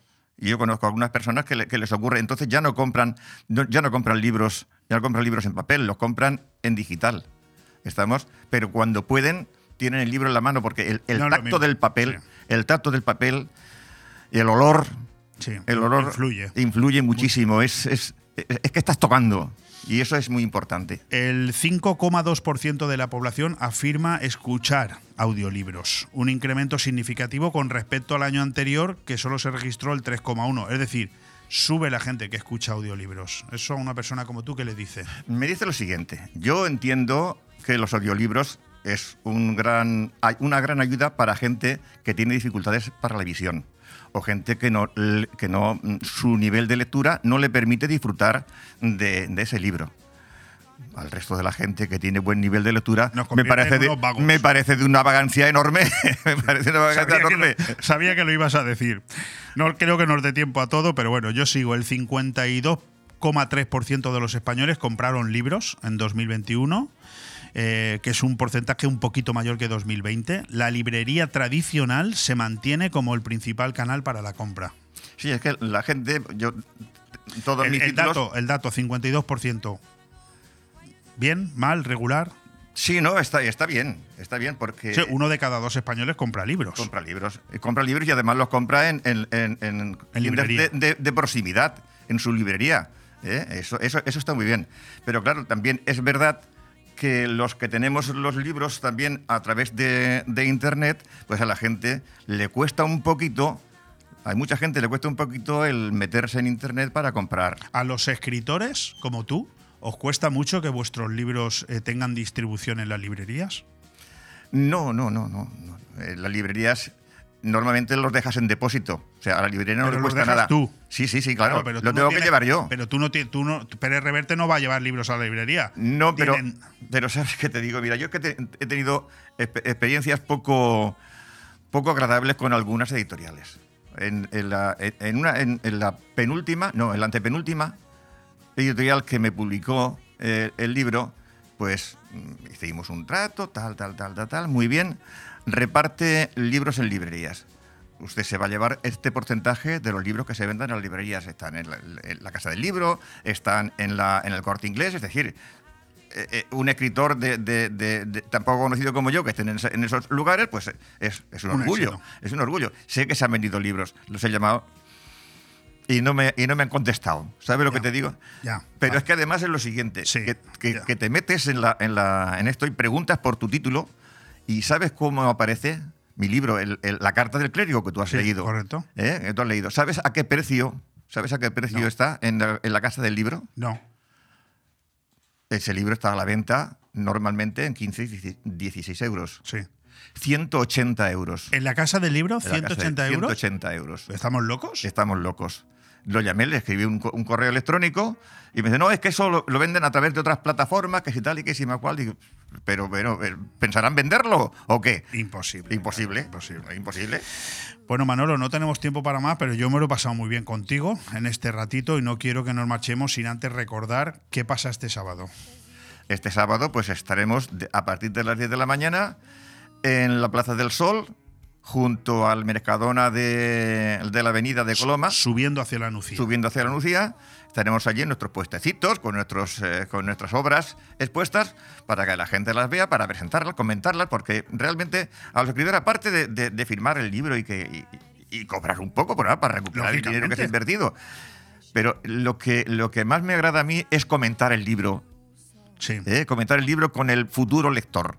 ¿Eh? Fantástico. ¿eh? Con el futuro Pues bueno, Manol- Manuel Sánchez, ya les he dicho los seis títulos, incluso el que se me había olvidado de sus libros publicados, y la sorpresa que yo me he llevado hoy a- al invitarlo a él que viniera a esta casa, es que este fin de semana presenta 1749 La Gran Redada, es decir, un nuevo libro que por supuesto me tendrás que guardar uno, Por lógicamente. supuesto, claro. Porque yo soy un lector que me lo tengo que leer todo lo que tú publicas, si no, no podré decir esto. No podrás decir que lo has leído todo. No. Correcto.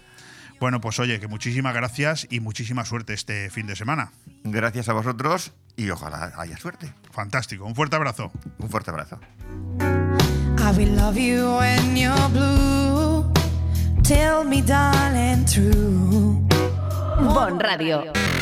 Nos gusta que te guste. La tradición es un arte y en Mesón el Segoviano de Benidorm somos artesanos. Los artesanos del cochinillo segoviano, cordero al horno, chuletón de buey, rabo de toro, bacalao a la vizcaína, cocido madrileño y nuestro menú diario.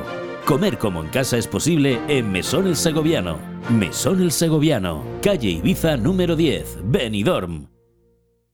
¿Quieres vivir una experiencia única a bordo de un catamarán recorriendo a las maravillosas playas de la Vila Yoyosa? Deep Blue Sea Events. Sumergiéndote en las refrescantes aguas del Mediterráneo? Deep Blue Sea Events. Y gozando de una espléndida puesta de sol acompañado de una copa de cava? Deep Blue Sea Events. Vive un viaje marítimo inolvidable con salida desde el puerto de Villajoyosa. Infórmate también de nuestras salidas desde Denia, Javia, Altea y Valencia. Ponte en contacto con nosotros en deepblue.es para saber más de todas nuestras actividades acuáticas, eventos, despedidas, cumpleaños. Deep Blue Sea Events. Bienvenido a bordo.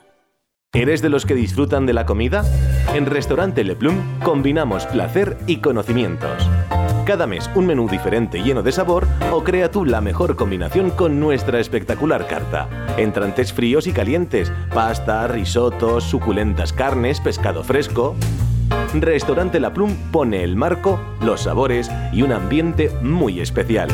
Estamos en carretera Altea La Nucía, kilómetro 5, en el 616-884468 y en www.restaurantelaplume.com. ¿Te gusta llegar a tiempo a tu destino? ¿Volver a casa tan cómodo y seguro como si fueras tú mismo el que conduces? Radio Taxi Benidorm. El mejor servicio a tu entera disposición. Descárgate nuestra aplicación Pide Taxi para el móvil y solicita un taxi de la manera más fácil. Visita nuestra web radiotaxibenidorm.com. Radio Taxi Benidorm 96 586 26 26. And within the reach of my she's. And she's sweeter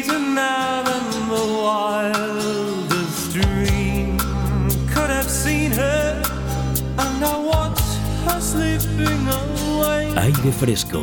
Programa patrocinado por Hotel Meliá Benidorm, Fomento de Construcciones y Contratas, Exterior Plus y Actúa, Servicios y Medio Ambiente.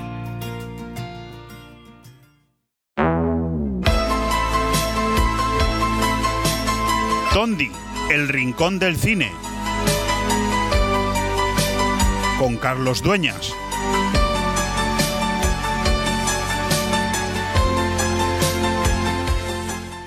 Los coleccionistas extremos son personas que tienen una pasión obsesiva por acumular objetos y artículos específicos en grandes cantidades.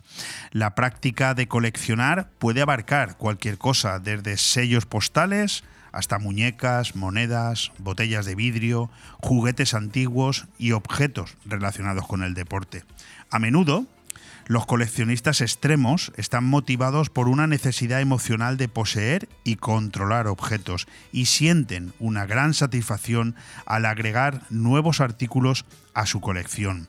Algunos de ellos pueden incluso experimentar ansiedad y angustia cuando no pueden adquirir lo que desean. Son personas que pueden dedicar gran cantidad de tiempo y dinero a su pasatiempo, incluso pedir préstamos o endeudarse para financiar su afición e incluso llegan a sacrificar relaciones personales o su propia carrera profesional en la búsqueda de adquirir más y más objetos.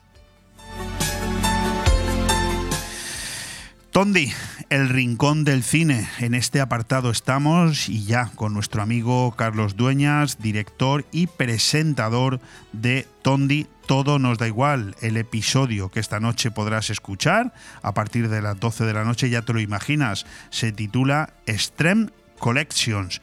Y bueno, eh, nuestro querido Carlos lo ha querido titular en esta ocasión en inglés, pero hablamos del coleccionismo macabro, colecciones asiáticas e incluso de la figura de Michael Jackson. Querido Carlos, ¿cómo estás?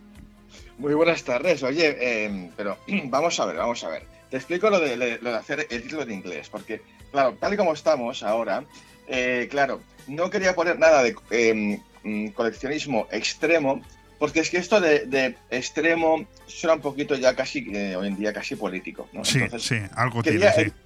eh, eh, digo, lo hago en inglés porque en inglés ya suena como hasta más, más poderoso, ¿no? Oye, Y, y lo, y lo disimula un poquito. Exacto, exacto. Y oye, y nada, a ver, yo aviso a los oyentes ahora mismo, porque la hora que es, no sé si estarán comiendo a punto de comer, yo aviso que de lo que vamos a hablar esta noche es bastante heavy metal, ¿eh? No, desde luego yo cuando he preparado esa pequeña introducción, que por supuesto es mucho más extensa, me, me he hecho una serie de preguntas que te quiero, que te quiero trasladar, ¿no? Por ejemplo, ¿qué consecuencias negativas puede traer este tipo de coleccionismo a los que lo practican? Bueno, depende de, de qué tipo de coleccionismo es. estamos hablando de coleccionismo que a veces roza un poco eh, la parafilia, ¿no? O sea, vamos a ver, hay gente que colecciona desde tampax usados hasta gente que, que lleva 25 años poniendo en un pote sus propias uñas, los pies y, lo- y lo- y las manos. O sea, imagínate, Me, me está Sí. dejando alucinado. O sea, ¿has dicho Tampax usados? Tampax usados. Eh, en, eh, fíjate, en Tokio, en Tokio, en Japón, hoy en día, así pues, hay, hay máquinas expendedoras que venden chocolatinas o refrescos, pues ahí hay máquinas que venden bragas usadas y, y muy caras, por cierto. Em, eh, vale, eh, es que hablamos de coleccionismo extremo. muy fuerte. Que- No, no, no, eh, sí, sí, totalmente. Bueno, puede- y, por- y lo siento, insisto, ya, ya sé que es un poco desagradable. No, no, no, hay- no, hay- si a mí me da igual lo de desagradable, es que me estás dejando enloquecido, pero con lo que estás contando. Hay una adolescente japonesa, la podéis buscar por Google, ojo, y se está forrando, pero forrando viva, que vende envasados a va- al vacío sus propios pedos. O sea, y esto va en serio, ¿eh? Esto va en serio. Eh, Estamos mirándonos aquí, Alex Ronzán y yo, y estamos descojonados los dos, que no sabemos qué decirte. No, no, es que yo es que me he equivocado de oficio. Digo, joder, si aquí perdiendo el tiempo, por favor. Ver, dices, di- digo, de verdad, es que dices. eh, bueno, aparte de bromas, eh, como tú has dicho, ojo, aquí es, un ángulo que también tocamos esta noche, porque hay un coleccionismo pues típico, ¿no? A ver, y eso es más sencillo. Yo colecciono azucarillos de los bares, yo tampoco, tampoco es para mucho eso. Sí, Pero. Eh, eh, claro, el tema está que, claro, que hay mucha gente que, que sabes tú, fanática de, de los cómics, las películas, de los libros, eh, eh, tal, tal. Y llega un momento en que yo no sé qué delgada línea roja existe entre un coleccionista fanático de algo a un tío que casi tenga síndrome de Diógenes y le gusta acumular, acumular, acumular y acumular cosas en su habitación como si no hubiese mañana que llega un momento que ya no cabe nada. no Claro, cabe hay una, hay una fina línea, ¿no? Entre ambas cuestiones, creo que tienes razón, ¿eh? Hablamos de esto, hablamos de todo esto también, ¿eh? Y de invitado tenemos a Marcos Sala, eh, bueno, el gran experto en, en cultura asiática japonesa, que nos habla de unas curiosas colecciones de, de sables, de samuráis, eh, que llevan, bueno, pero ya eh, eh, son milenarias, que algunas colecciones de estas y algunos ejemplares se encuentran en España que fueron de alguna forma sustraídos en otras colecciones y que él nos dice dónde se pueden, en algunas, dónde se pueden incluso encontrar eh, falsificaciones, incluso hasta museos de, de corte asiático. Eh, es, un tema fascinante también, ¿eh? el Bueno, tema de la sí. cultura asiática. Es, es evidente que, que cuando hablamos de, de- de todo este tipo de coleccionismo, eh, bueno, estamos hablando de personas que sufren trastornos, ¿no? No, mm. ¿O no? No, no, no, no, no, no se considera gente que esté enferma ni nada. Oye, hay gente que son fetichistas, ¿no? Que les gusta coleccionar prendas íntimas femeninas o masculinas, da igual eso. Eh, hay gente que colecciona, a ver, también ha Oye, habido un grandes- trastorno no tiene por qué ser siempre negativo, puede ser un trastorno positivo, ¿no? O, o eso no existe. Oye, No, no, pero por supuesto, evidentemente, eh, no te cuento, vamos, yo, mm, a mí me da por coleccionar lazos amarillos, también, ¿sabes? Sí, o sea, en, en Cataluña no eres el único, ¿eh? No, no, sí, tengo una colección, una colección entera, sí, sí. Madre sí, mía. Me estoy, me estoy haciendo una pulsera. Y, y pero oye, que ah, vamos a ver, que, que esto va en serio, que hay muchas, hay muchos tipos de colecciones extremas, porque quizás la más, la más normal es la que habla el invitado, la de Marcos Sala, que es la más, digamos, eh, histórica. El resto, te aseguro yo, que me, faltaba horas, ¿eh? porque hay cada cosa. Bueno, me eh, flipado. yo- sí, yo he podido investigar que eh, por eso me refería que los trastornos de los coleccionistas no tienen por qué ser interpretados siempre como negativos. Al contrario, también hay quien hay mucha parte positiva en todo esto. Por ejemplo, eh, hay quien a través de sus colecciones conecta con la historia. Incluso hay creación de museos que, que se han llegado a bueno que existen gracias a grandes coleccionistas, ¿no? Totalmente. De hecho, hablamos de dos, de dos grandes coleccionistas de Michael Jackson. Uno está en París y otro está en Tokio también, que se ve que tienen auténticas fortunas en sus casas, pero, pero eh, enormes, o sea, pero, pero locales, enormes de memorabilia de Michael Jackson de valor incalculable. Y eso nos lo trae Adrián Sánchez, el mayor experto en Michael Jackson en toda, en toda España, evidentemente. Eh, pero vamos, que hablamos de, de un montón de, de tipos de colecciones de verdad que yo creo que el tema también de las colecciones, oye, que todos, todos hemos guardado discos, películas y todo eso, eh, deja de ser algo tan bonito para ti el día que haces la mudanza. Y dices, uy, es que esto me estorba, esto me estorba. Esa, esa ca- esa caja no sé qué iba ahí, no sé, ¿para qué me la voy a llevar? Y la tiras o la vendes o no sé. Mm. Fíjate que, em, lo que la conclusión que yo he llegado cuando preparaba la, la entrada para hablar contigo, sobre todo si dentro de este coleccionismo nos vamos al lado más misterioso, más macabro, ¿no? Es que el nexo de unión entre toda esta gente al final es la fascinación que tiene por, por la muerte, ¿no? ¿no? No vista desde un punto de vista negativo, sino como, como mero arte de colección. Totalmente. No, y, y evidentemente, pues fíjate, eh, lo que hoy día no vale nada, lo que tú, tú que se puedes tener hoy en día, algo que has comprado no vale nada, tú guárdalo al vacío y de aquí 30 años valdrá muchísimo dinero. O sea, hoy en día se están comprando, pero se están buscando, valen 40.000, 50.000 euros, por ejemplo, una cinta VHS precintada del Rey León, por ejemplo. Eso cuesta 40.000. Se está vendiendo en las subastas a 40.000 euros. Qué barbaridad. O sea, pues sí, no, no, pues escúchame, ahora VHS. tengo, ahora tengo que hacer la mudanza yo de la casa de mis padres, Pues- que estoy prácticamente a punto de venderla y seguro que me encuentro cosas de estas, ¿eh? Pero ¿cuántos VHS hemos tirado todos a la basura? Esto no, vale para nada. Pues ahora se están buscando cintas VHS, que se ve que hay gente que es muy fetichista con el VHS, que las co- coleccionistas, y están buscando eh, la edición especial del director de Terminator, la 1. Bueno, y están pagando fortunas ¿eh? por esto. Qué barbaridad. Oye, ¿qué nos cuentan tus colaboradores esta noche como casos estremecedores? ¿Hay alguno? Bueno, pues te parece poco lo que te he contado, madre mía.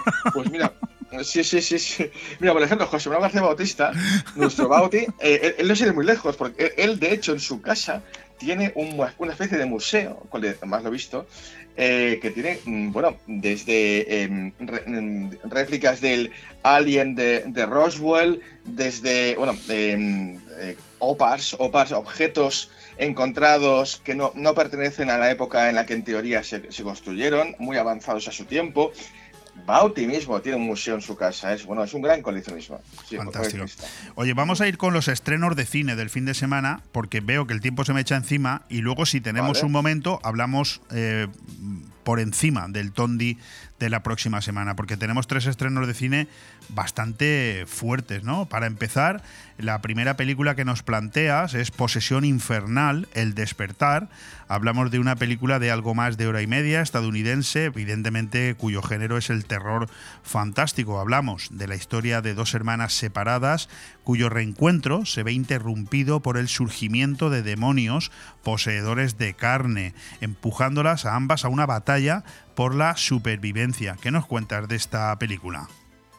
Bueno, pues eh, es una, una secuela directa de la saga de Sam Raimi, eh, Posesión Infernal, una de las mejores sagas de terror de la historia, eh, y que ahora vuelve, vuelve otra vez eh, de la mano de Lee Cronin, un director nuevo también que ha surgido el propio Sam Raimi, que está producida por él. Y la verdad es que bueno, es una secuela directa que la verdad a mí me ha encantado. Mm, a quien le guste el rollito... A ver, vamos a hablar de a fin de cuentas de la maldición de ese maldito libro, el Necronomicon, ¿no? Y otra vez, bueno, pues lo típico, ¿no? Que dos, dos hijas, eh, de repente eso es una especie como de una madre, una madre fallecida en la que vuelve otra vez a la vida. Y claro, ¿quién no quiere una madre? Pero claro, si esa madre lo que quiere es des- destrozarte, no sé, es un poco peliagudo. Es muy guapa esta película, ¿eh? a quien le gusta el terror, mm, de lo mejorcito que hay este año. A mí ¿eh? me encanta. eh, La semana pasada fui al cine siguiendo tus instrucciones para ver El Exorcista eh, de Russell Crowe y me gustó mucho, te lo tengo que Muy reconocer. Bueno, la siguiente película que nos planteas es 20.000 especies de abejas. Es la única de las tres películas de este fin de semana que es española, larguísima, dos horas largas, dos horas y diez minutos, dirigida por Estivaliz Urresola, cuyo, bueno, pues estamos hablando de un drama basado también en la infancia, la historia de un niño que parece ser que no entiende por qué no encaja y que al final son las abejas las grandes protagonistas de la película, como su título indica. Mm. Bueno, es una película de las que ha triunfado, fíjate, que se ha llevado ni más ni menos la, la niña Sofía Otero, una española, se ha llevado el premio a la, me- a la mejor interpretación en el Festival de Berlín, el último Ah, Festival de Berlín qué que hubo. bueno, qué bueno. Sí, sí, que además ese festival lleva ya como cuatro años, que lo- a mí me parece una chorrada, pero bueno, que no distingue entre hombres y mujeres, solo da un premio a mejor interpretación, da igual, femenina o masculina, da igual, ¿no? No, es, no distingue ya actor, más actor y actriz. ¿Y, ¿no? y tú eso lo- te parece bien o te parece mal? Me parece una estupidez, pero bueno, o sea, y sinceramente, eh, yo, fíjate que yo soy catalán y pienso mal, y yo creo que es para ahorrarse una estatuilla, o sea, lo hacen para eso. No, no, a O mí me ha parecido bien. Me ha parecido que no se distinga entre unos y otros el que mejor lo haga. No sé, me parece bien. Pero bueno, igual estoy equivocado. mm, hombre, a ver, yo creo que siempre tiene que, que, que- a ver, no es lo mismo, no es lo mismo, Ya. o sea, yo creo que, que yo, yo daría, yo daría, a, como siempre, a mejor actriz y mejor actor. Eh, porque es que, bueno, es mi opinión, ¿eh? ya está. Pero bueno, que es una película que te habla de, de bueno, un poco hablamos del, del, tema de moda, que está tan, tan de moda, ¿no? Del, del tema del género, ¿no? Y de una niña de 8 años que, eh, bueno, que es un niño y se quiere reivindicar como niña y que a través de, de muchas especies de abejas que su tía cultiva, que es, bueno, pues le gusta, le gusta la apicultura, pues eh, de alguna forma hay una especie de metáfora ante todo esto. Es una gran película, ¿eh? Ojo, es una gran película que ya apunta, apunta a los próximos Goya, que se va a llevar unos cuantos, ¿eh? Fantástico. La tercera es la que más renombres tiene. Sí quiero o no, una película de hora y media estadounidense dirigida por Michael Jacobs, un romance, una comedia, pero fíjate, Richard Gere, Susan Sarandon, Diane Keaton y seguro que alguien me dejo fuera, ¿no? Estamos hablando de una crisis matrimonial con desenlace inesperado, pero solamente viendo el reparto esta tiene que ser una buena película, ¿no? No, totalmente. Es una gran película en la que, bueno, se junta un poquito, eh, bueno, una, una, pues ya unos- uno- un- dos parejas entradas en años que, sus hijos se van a casar y resulta, bueno, que se juntan para conocerse y había, hay algún rollito entre, entre, entre cruzado entre ellos, ¿no? Entonces es una especie de comedia muy guapa, a ver, un reparto increíble, la verdad. O sea, solo por ver a Richard Gere, Diane Keaton, Emma Roberts, eh, William Massey, bueno, yo ya, yo ya, yo ya pago, o sea, Yo ya pago. sí, estoy de acuerdo. Bueno, no nos queda tiempo para más. No nos vamos a poder permitir el lujo de hablar del mm, Tondi de la semana que viene, que sí que avanzo, que se titula Chocolate, historias, deidades y misterios. Os recuerdo que en esta comarca tenemos las mejores fábricas de chocolate de toda España, Valor, etcétera. Pero hablaremos de todo ello con Carlos la semana que viene. Sí que os recuerdo que esta noche, a las 12 en punto de la noche, Tondi, todo nos da igual. Extreme Collections, coleccionismo macabro, colecciones asiáticas, Michael Jackson, un programa de tres horas de tres horas, súper entretenido, que si no lo escucháis hoy, tenéis sábado y domingo en BOM Radio Benidorm de 9 a 12 de la noche para volver a escucharlo. Carlos, una pasada volver a tenerte con nosotros. Un fuerte abrazo. Igualmente, muchas gracias.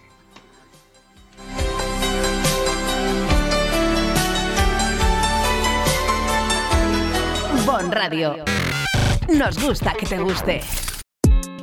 Porque nunca es tarde para sonreír, MyDent, tu clínica dental en Benidorm. Somos especialistas en blanqueamientos, implantología, estética dental, ortodoncia, periodoncia. Infórmate sin compromiso. Nuestra experiencia y un trabajo minucioso y profesional garantizan unos resultados excelentes. MyDent, en calle Gambo número 10, en Benidorm. Llámanos al 96 585 58 45 www.mydentdental.es MyDent, especialistas en tu felicidad. Jornadas para la salud en Finestrat, del 21 de marzo al 26 de abril, con charlas, talleres prácticos y ruta senderista para cuidar de tu salud. Hablaremos de diabetes y de hipertensión, de programas de cribado poblacional, típicos tópicos en medicina, de la memoria, de nutrición, aprenderemos a aplicar técnicas de reanimación cardiopulmonar y nos iremos de ruta senderista.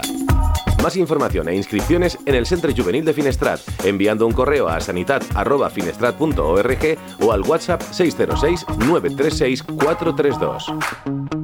Cuando necesitas llevar tu coche al taller, siempre te surgen dudas, pero eso es porque no conoces los talleres multimarca Eurorepar Pérez Pascual. Chapa, pintura, mecánica. Profesionales con más de 50 años de experiencia. Somos referente en Benidorm y la Marina Baixa. Además, si reparas tu vehículo con nosotros, podrás disfrutar de un vehículo de cortesía sin coste. Pérez Pascual Eurorepar, tu taller de confianza. Visítanos en Avenida Alfonso Puchades número 25, Benidorm. Cuando decides que quieres comprar o vender una vivienda, suelen surgir muchas dudas, cuestiones que en ocasiones necesitan de profesionales. Si quieres comprar o vender una vivienda, confía en profesionales con muchos años de experiencia. Confía en Grupo Rojisa. Con oficinas en Benidorm y Callosa, contacte con nosotros en el 672 20 26 36 o visita nuestro portal inmobiliario www.rojisa.com. Grupo Rojisa. Estamos para ayudarte. Vive el comercio de tu ciudad, el programa que sirve de escaparate para oír y ser oído. Asociaciones y empresarios de todos los sectores tienen aquí la ventana para contar sus éxitos y exponer sus dudas. Vive el comercio de tu ciudad, un espacio patrocinado por la Concejalía de Comercio del Ayuntamiento de Benidorm, las asociaciones AICO y Abreca, Bodegas Bocopa y Chocolates Marcos Tonda, cada miércoles de una y media a 2 de la tarde y en redifusión de 10 y media a 11 de la noche.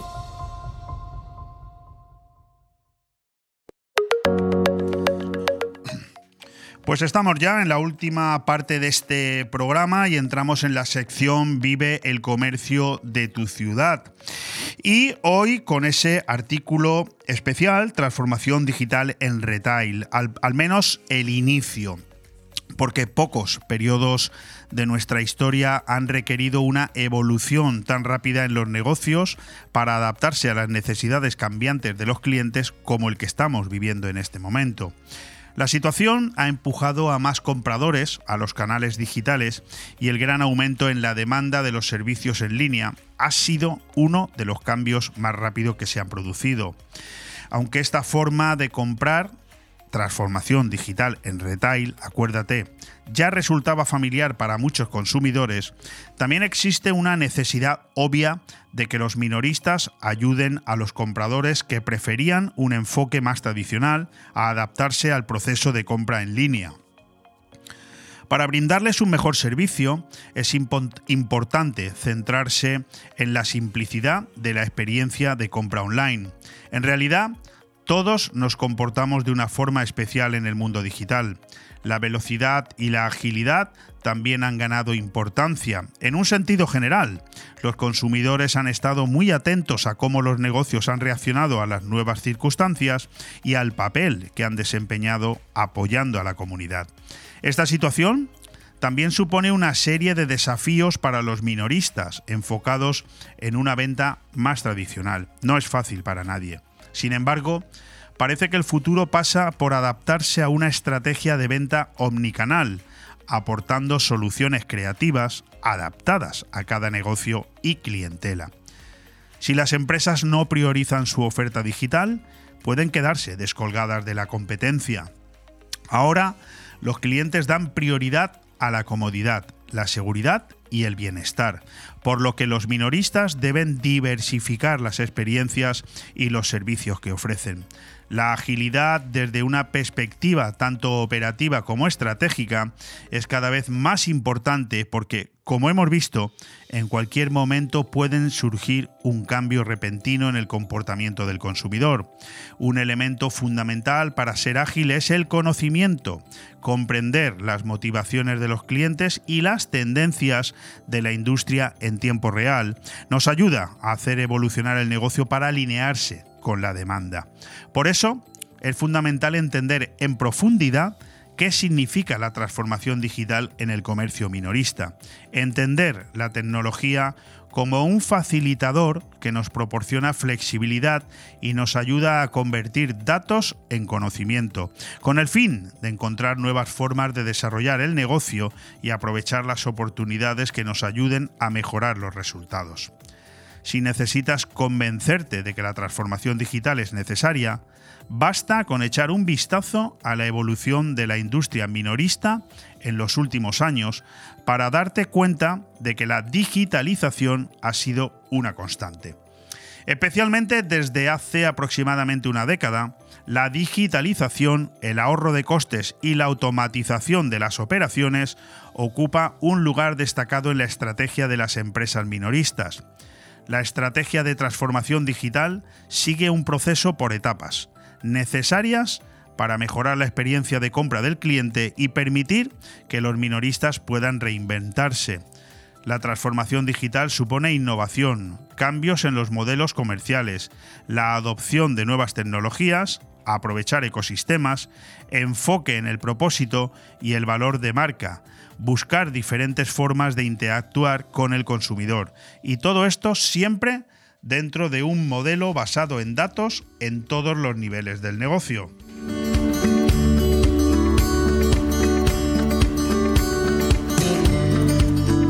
Bon Radio. Nos gusta que te guste. La Jungla, sala privada de alquiler para eventos infantiles, para celebraciones de cumpleaños, ideal también para niños pequeñitos de hasta 6 años, baby shower, bautizos, reuniones familiares. Lo mejor de la Jungla es que puedes traer lo que quieras de comida, bebida, tarta, decorar la zona diseñada para ello, hacer mesas dulces, poner música a tu gusto. La Jungla, en el Albir. Visita nuestra página web, lajunglarent.com. La Jungla. No te quedes sin tu fecha de reserva con antelación. Estamos en el centro del Albir, con parking gratuito para tus invitados. Recuerda, La Jungla. Si tus pies te piden moverse... Deja que tu cuerpo le siga, pero con ritmo. En Boni Café Pub, la risa y la diversión la tienes asegurada. Ya sea en familia, en pareja o con amigos, vive los mejores momentos tomando tu copa favorita. Nosotros ponemos la música y tú el mejor ambiente. Boni Café Pub, te esperamos todos los días en calle Lepanto 1, Benidorm. Benidorm es mar. Es noche. Es fiesta. Pero en los momentos importantes, Benidorm es señorío. Señorío de Benidorm. El tinto y el blanco de bodegas Bocopa con sabor a Mediterráneo. El vino que se pide por su nombre. Señorío de Benidorm. El cambio climático es un reto global que afecta especialmente a la comunidad valenciana. Afortunadamente, su ciudadanía, empresas e instituciones han decidido ponerse en movimiento, adoptar los compromisos necesarios para generar un clima de responsabilidad compartida capaz de inspirar a millones. Descubre cómo en climasparelcambio.es, una iniciativa de Hidracua y sus empresas participadas. Vive el comercio de tu ciudad, el programa que sirve de escaparate para oír y ser oído. Asociaciones y empresarios de todos los sectores tienen aquí la ventana para contar sus éxitos y exponer sus dudas. Vive el comercio de tu ciudad, un espacio patrocinado por la Concejalía de Comercio del Ayuntamiento de Benidorm, las asociaciones AICO y Abreca, Bodegas Bocopa y Chocolates Marcos Tonda, cada miércoles de 1 y media a 2 de la tarde y en redifusión de 10 y media a 11 de la noche.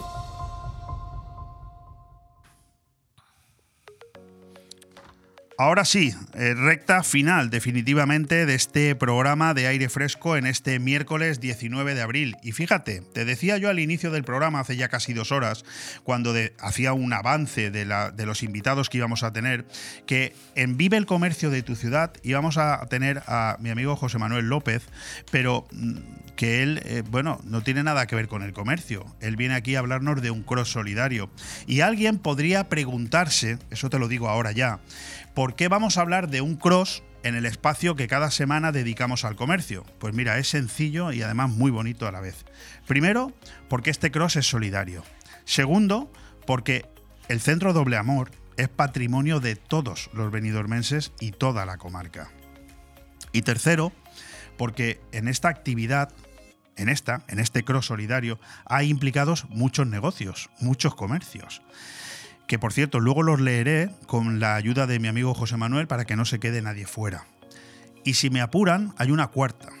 Pero esto me lo tenéis que permitir vosotros. Porque quien me acompaña aquí, José Manuel, además de un gran profesional, es todavía mejor persona y un buen amigo. Y, y porque me apetece a mí que esté él aquí hoy y que lo hagamos así. José Manuel, no sé si no me echarán de la radio hoy, ¿no? No, no, que va para nada, para nada, Leopoldo. Muchas gracias a, a ti, a, a Radio, por darnos esta oportunidad al, al Doble Amor, Centro Doble Amor. Eh, Yo como representante, eh, bueno, participé de la Junta Directiva y representante del Centro Doble Amor. Pues nada, eh, Vamos, ahí va- estamos. Vamos a hablar largo y tendido. Al lío. Quiero, quiero empezar un poco por poner orden para que la gente que nos está escuchando no- nos entienda. Cuarto Cross Solidario Doble Amor Venidor, próximo 7 de mayo, aún quedan unas, unas semanas. Eh, ¿Cuándo se os ocurrió esta idea del cross? Mm, Bien, pues eh, se me ocurrió a mí concretamente, como tú bien sabes, he sido corredor muchos años. De los buenos. Hemos compartido alguna que otra carrera. De hecho, coincidimos con los 101 kilómetros de ronda, que Madre lo mía, pasamos la, bien. la carrera más salvaje que he hecho en mi vida. ¿eh? Correcto. 13 de mayo del año 2006. Este señor y yo, junto a nueve compañeros más de Benidorm, corrimos los Madre 101 kilómetros de ronda. Tú, los puedes disimular, tú puedes decir que sigue corriendo. A mí cualquiera que me ve dice, Leo, ¿qué te ha pasado? ¿Qué te ha pasado? ¿A quién te has comido? Bueno, pero que nos quiten los, los ah, no, sí, por supuesto, por supuesto. Entonces, a lo que, a lo que venía a decir, eh, como corredor, como deportista, eh, eso por una parte. Segundo, desde hace 13 años que tomo contacto con, con el Centro del Amor, a raíz de que mi hijo Borja, Correcto. eh, como mucha gente sabe y me cono- conoce, eh, ingresa en, en el centro. Entonces me entra esa, esa inquisitud de ver un poco, por una parte, las necesidades del centro, porque Bueno, no, nos- no te creas que no vamos a hablar de ellas, ¿eh? Si nos da tiempo, vamos a hablar. Claro, no nos olvidemos que concretamente este año estamos en el 50 aniversario. Como, como, como institución tiene 50 años. Correcto. Y el edificio en sí, donde estamos ahora, donde está ahora el Centro del Amor, tiene probablemente más de 40. Entonces, imagínense eh, un edificio, cualquier casa, cualquier local, con más de 40 años, las necesidades que Sí, tiene de mantenimiento. Bueno, lo que también están concluyendo los oyentes es que sirves para la radio. Porque Bueno. te he hecho una pregunta, me has contestado siete, y está muy bien, y eso significa que eres bueno. Eres de los Es que, que- se, puede, se puede saludar y me puedo ir a tomar un café porque te quedas aquí hablando tú solo.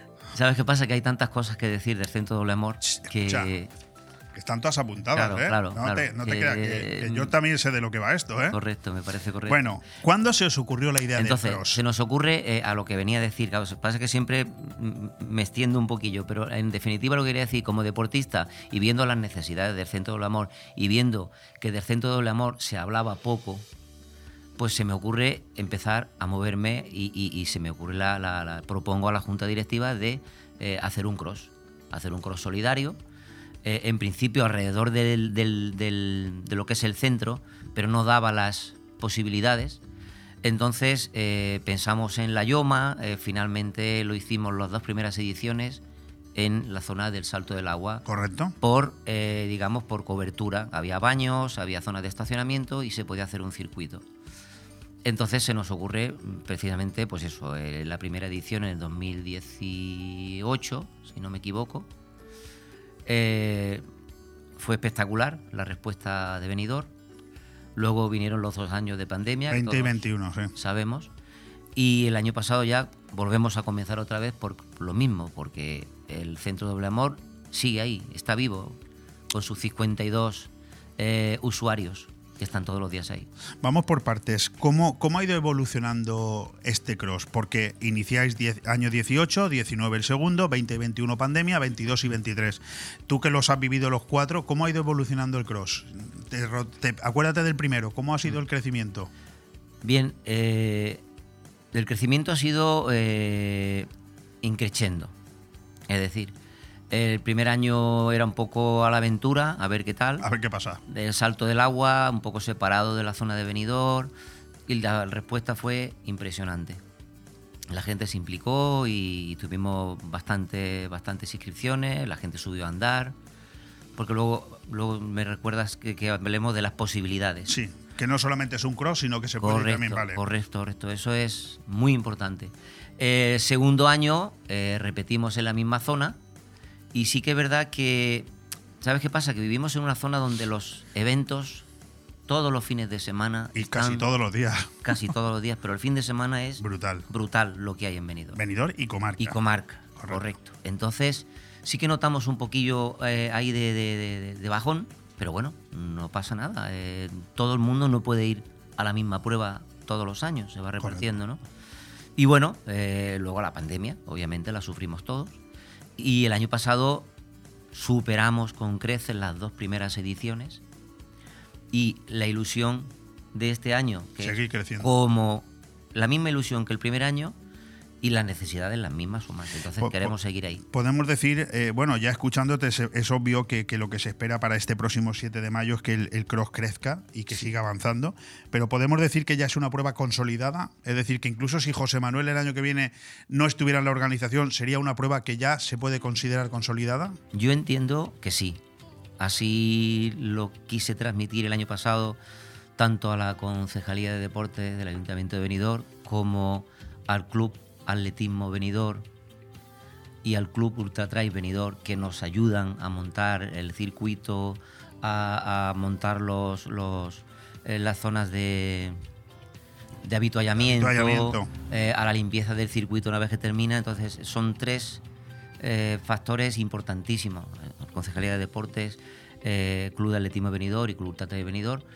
Entonces ellos ya saben y les dije que sí, que tenía que ser un- una prueba, ya que no ten- el venidor no tenía un cross campo a través, que tenía que ser una prueba que se consolidara y que Sí, se que se llame doble amor, pero que forme parte de la, de- Correcto. de- del venidor habitual. del decir, organigrama deportivo de venidor. Muy bien, a eso me refería, pues perfecto. Sí, sí. Eh, es obvio que, la respuesta es que sí, pero bueno, quiero que lo contestes, ¿no? Eh, ¿Os cuesta mucho encontrar apoyos? Eh, obvio que, que- que no, me refiero, que, que porque no hay más que ver el cartel lleno de marcas publicitarias, ¿no? A ver, eh, como hemos dicho antes, Benidorm tiene infinidad de proyectos, de pruebas deportivas, infinidad de, de- de- de compromisos. Eh, yo me siento orgulloso de tener muchos amigos en la calle. Correcto. Porque es lo que he intentado siempre toda mi vida, ¿no? Eh, ayudar y tener amigos. Entonces, ¿qué ocurre? ¿Cuesta? Pues claro que cuesta. Pero a mí, de momento, a nosotros, de momento, nos están apoyando y nos están ayudando. Bueno, en, esta, en este cartel que tengo yo delante mía y que entiendo que en las redes sociales lo puede encontrar cualquiera simplemente desplazándose a la página de Facebook de- del Doble Amor, por ejemplo, ¿no? Correcto. Hay cuatro marcas de apoyo institucional, el propio ayuntamiento, los clubes de atletismo. Luego hay cuatro patrocinadores, el grupo PG, Coca-Cola, Chocolates Valor y Bonsa, o sea, Bondía Salvo, es decir, cuatro patrocinadores. Pero es que luego entre los colaboradores veo 11 marcas, que no sé si las voy a poder decir todas, pero Proder, Fotocine Granada, Med Market, Taberna Andaluza, Bobante, La Vienesa, Ibergarden, Restaurante La Marina, Vicente Gómez, Ariges y el último me cuesta un poco leerlo, pero bueno, en cualquier caso están en el es Promar, ¿no? Bromar, Bro- es Bromar. la empresa que, que- que nos hace las camisetas con la publicidad. Sí, sí, Bromar Textil. Bueno, no se puede Sí. pedir más. es No, no, eh, súper contentos. Esto es un reconocimiento. Sí, sí, un ¿eh? reconocimiento. Y además me gustaría también un reconocimiento muy especial que antes se nos ha pasado o se me ha pasado. Vamos a ver, el grupo Brotons es muy importante porque el grupo Brotons es el que nos monta todo a la hora de, de- de- de- la meta, salida, montaje, entrega de dorsales, eh, mover las redes sociales en su grupo de corredores de la, de la comarca y es también fundamental. Bueno, fundamental Brotons hay que agradecerle y solidario. mucho muchas veces y por muchas Correcto, cosas. Sobre es. todo con la organización del medio maratón y del maratón de Benidorm toda, Correcto. toda la vida. Oye, ¿en qué consiste el cross? Cuéntanos. La prueba en sí. A ver, el cross, el nombre tal cual es, es un cross al uso, que tiene un circuito de 8 kilómetros, son dos vueltas por la zona nueva del Moralet. O sea, hasta los gorditos podríamos correr, ¿no? Totalmente, ¿no? es una prueba que sea demasiado exigente, de la exigencia en correr te la pones tú, dependiendo del tiempo que quieras batir. Eh, ese es el cross clásico, luego mm, pasamos a un circuito en la misma zona de 3 kilómetros para sub 16 Muy bien. y lo muy importante, muy importante es que hacemos un circuito de 4 kilómetros alrededor de esta zona de carrera para senderistas con mascota, sin mascota, eh, marcha nórdica. Entonces es un circuito simplemente para ir a andar. ¿Y, y quién puede participar y, y cómo se ha de inscribir? Vale, la participación, pues desde niños de 3 años con su papá dando un paseo eh, a 100, 200 metros, que eso se pone allí sobre la marcha, hasta mm, los Master 70. Imagínate, andar puede andar, correr todo el que quiera. ¿Me dejas que salude a alguien? Faltaría más. Pues tengo al otro lado del hilo telefónico a alguien que te quiere saludar, alguien que, que no sé si va a poder participar, pero que creo que tiene mucha culpa en que esto tenga éxito. Mariló Cebrero, ¿qué tal estás? Eh, muy bien, buenos días, ¿Tú- un saludo. tú crees José que Manuel. José Manuel- Hola. Mariló, buenos días. ¿No- ¿Nos va a dejar correr eh, José Manuel o qué, Mariló? Yo creo que sí, además no es solo que nos va a dejar, sino que debemos correr. Y como él bien decía antes, que lo estaba escuchando, si no podemos correr no pasa nada, andamos o lo que sea. El caso es participar porque esta ocasión lo merece. Es, eh, pues eso, pues un cross solidario en el que creo que como el día 7 eh, además, seguro que será un día fantástico, el Día de la Madre. Podemos empezar celebrándolo de esa forma y disfrutando ese día así, contribuyendo y haciendo felices a, a gente que lo necesita y se lo merece. Ayer, Mariló, ayer iba yo caminando, que es para lo que he quedado, y me vi con un, con un viejo amigo que nos patrocinó al Club Atletismo Venidor hace muchos años. Y le enseñé una foto mía cuando corrí el maratón de Roma en el año 2009. Y me dijo, joder, Leopoldo, esa foto has cambiado mucho, ¿eh? En fin, por, por no, por no insultarme el, el hombre, ¿sabes? Porque, eh, y, me ha dicho José Manuel al entrar al estudio, dice, ¿te acuerdas? Porque José Manuel y yo, querida Mariló, querida concejal de deportes, eh, compartimos habitación la noche en la que al día siguiente corrimos los 101 kilómetros de ronda. el 13 de mayo del 2006. Y él y yo eh, éramos 11 eh, atletas de Benidorm y me lo ha recordado al entrar. Eso, eso, eso que lo hace por bien o por mal mío. ¿Por qué lo hace? Yo de verdad que no lo sé, pero yo creo que lo hace por bien.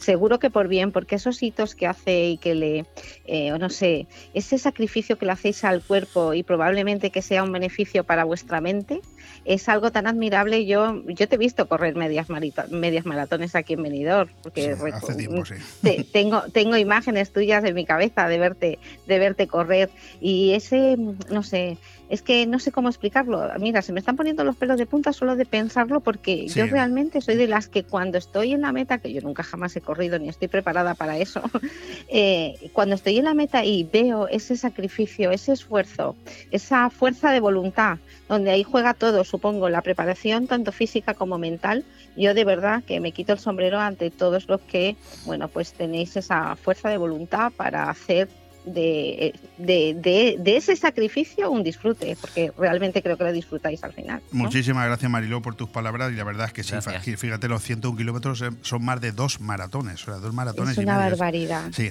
lo Muy pienso más. ahora y al que se le ponen los pelos de punta es a mí. Y José Manuel también hace gestos con la cabeza. Oye, Mariló.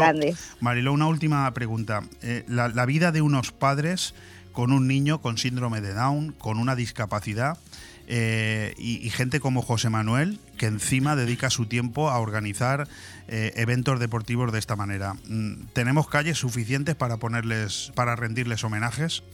No hay homenajes suficientes ni ayuda suficiente. Tú antes decías una parte culpable de que esto pueda suceder, pero es que estas son las, las cosas que hacemos no solo porque de verdad hay que hacerlas, sino porque te nacen del corazón. Y ver a la gente como José Manuel que se implica, que pone su tiempo, su esfuerzo, que va pidiendo, que va como a veces, a veces el pobre, por decirlo de alguna Sí, manera, sí, sí. eh, va, vas- va casi suplicando a la gente que, que les ayude. Realmente esto puede llegar a ser triste, pero, pero es que es admirable. Quiero decirte, es triste que tengamos que suplicar a que haya mucha gente que colabore para hacer algo primero, que es algo que para empezar no, no te dejas, no, no deja a la persona al lado, sino que tú vas a participar, vas a pasar un buen día, va a ser bueno para tu salud, eh, vas a disfrutar de, en este caso, de un nuestro pulmón verde por excelencia, el Parque El Moralet, que para el que no lo conozca, aunque tuvieron mucha oportunidad el cross pasado de, de, de conocerlo este año, pues bueno, tienen Fenomenal. para los que no tuvieron esa oportunidad de volver a conocerlo porque merece la pena. Seguro que tú, Leo, Sí, has sí, paseado sí, sí, por allí maravilla, ya. Una maravilla. Claro.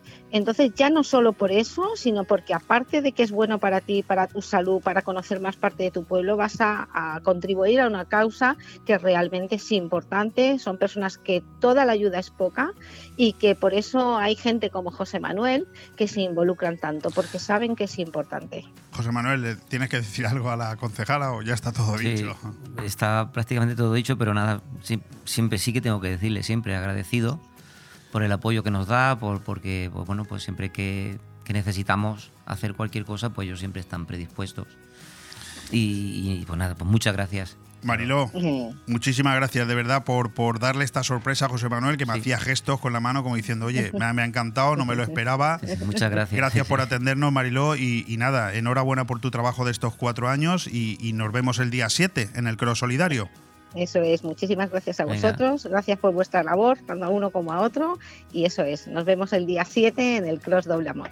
Un fuerte saludo. abrazo, Mariló. Un abrazo, Mariló. Un abrazo. Adiós. Estamos hablando, José Manuel, de una actividad que le da visibilidad al centro Doble Amor, tú lo decías, porque al final la clave, digo yo, ¿eh? que la clave de la permanencia del doble amor en la retina de todos los benidormenses después de 50 años es eso, ¿no? Es la constante actividad para que no nos olvidemos de que es un centro que está ahí, pero que necesita ayuda.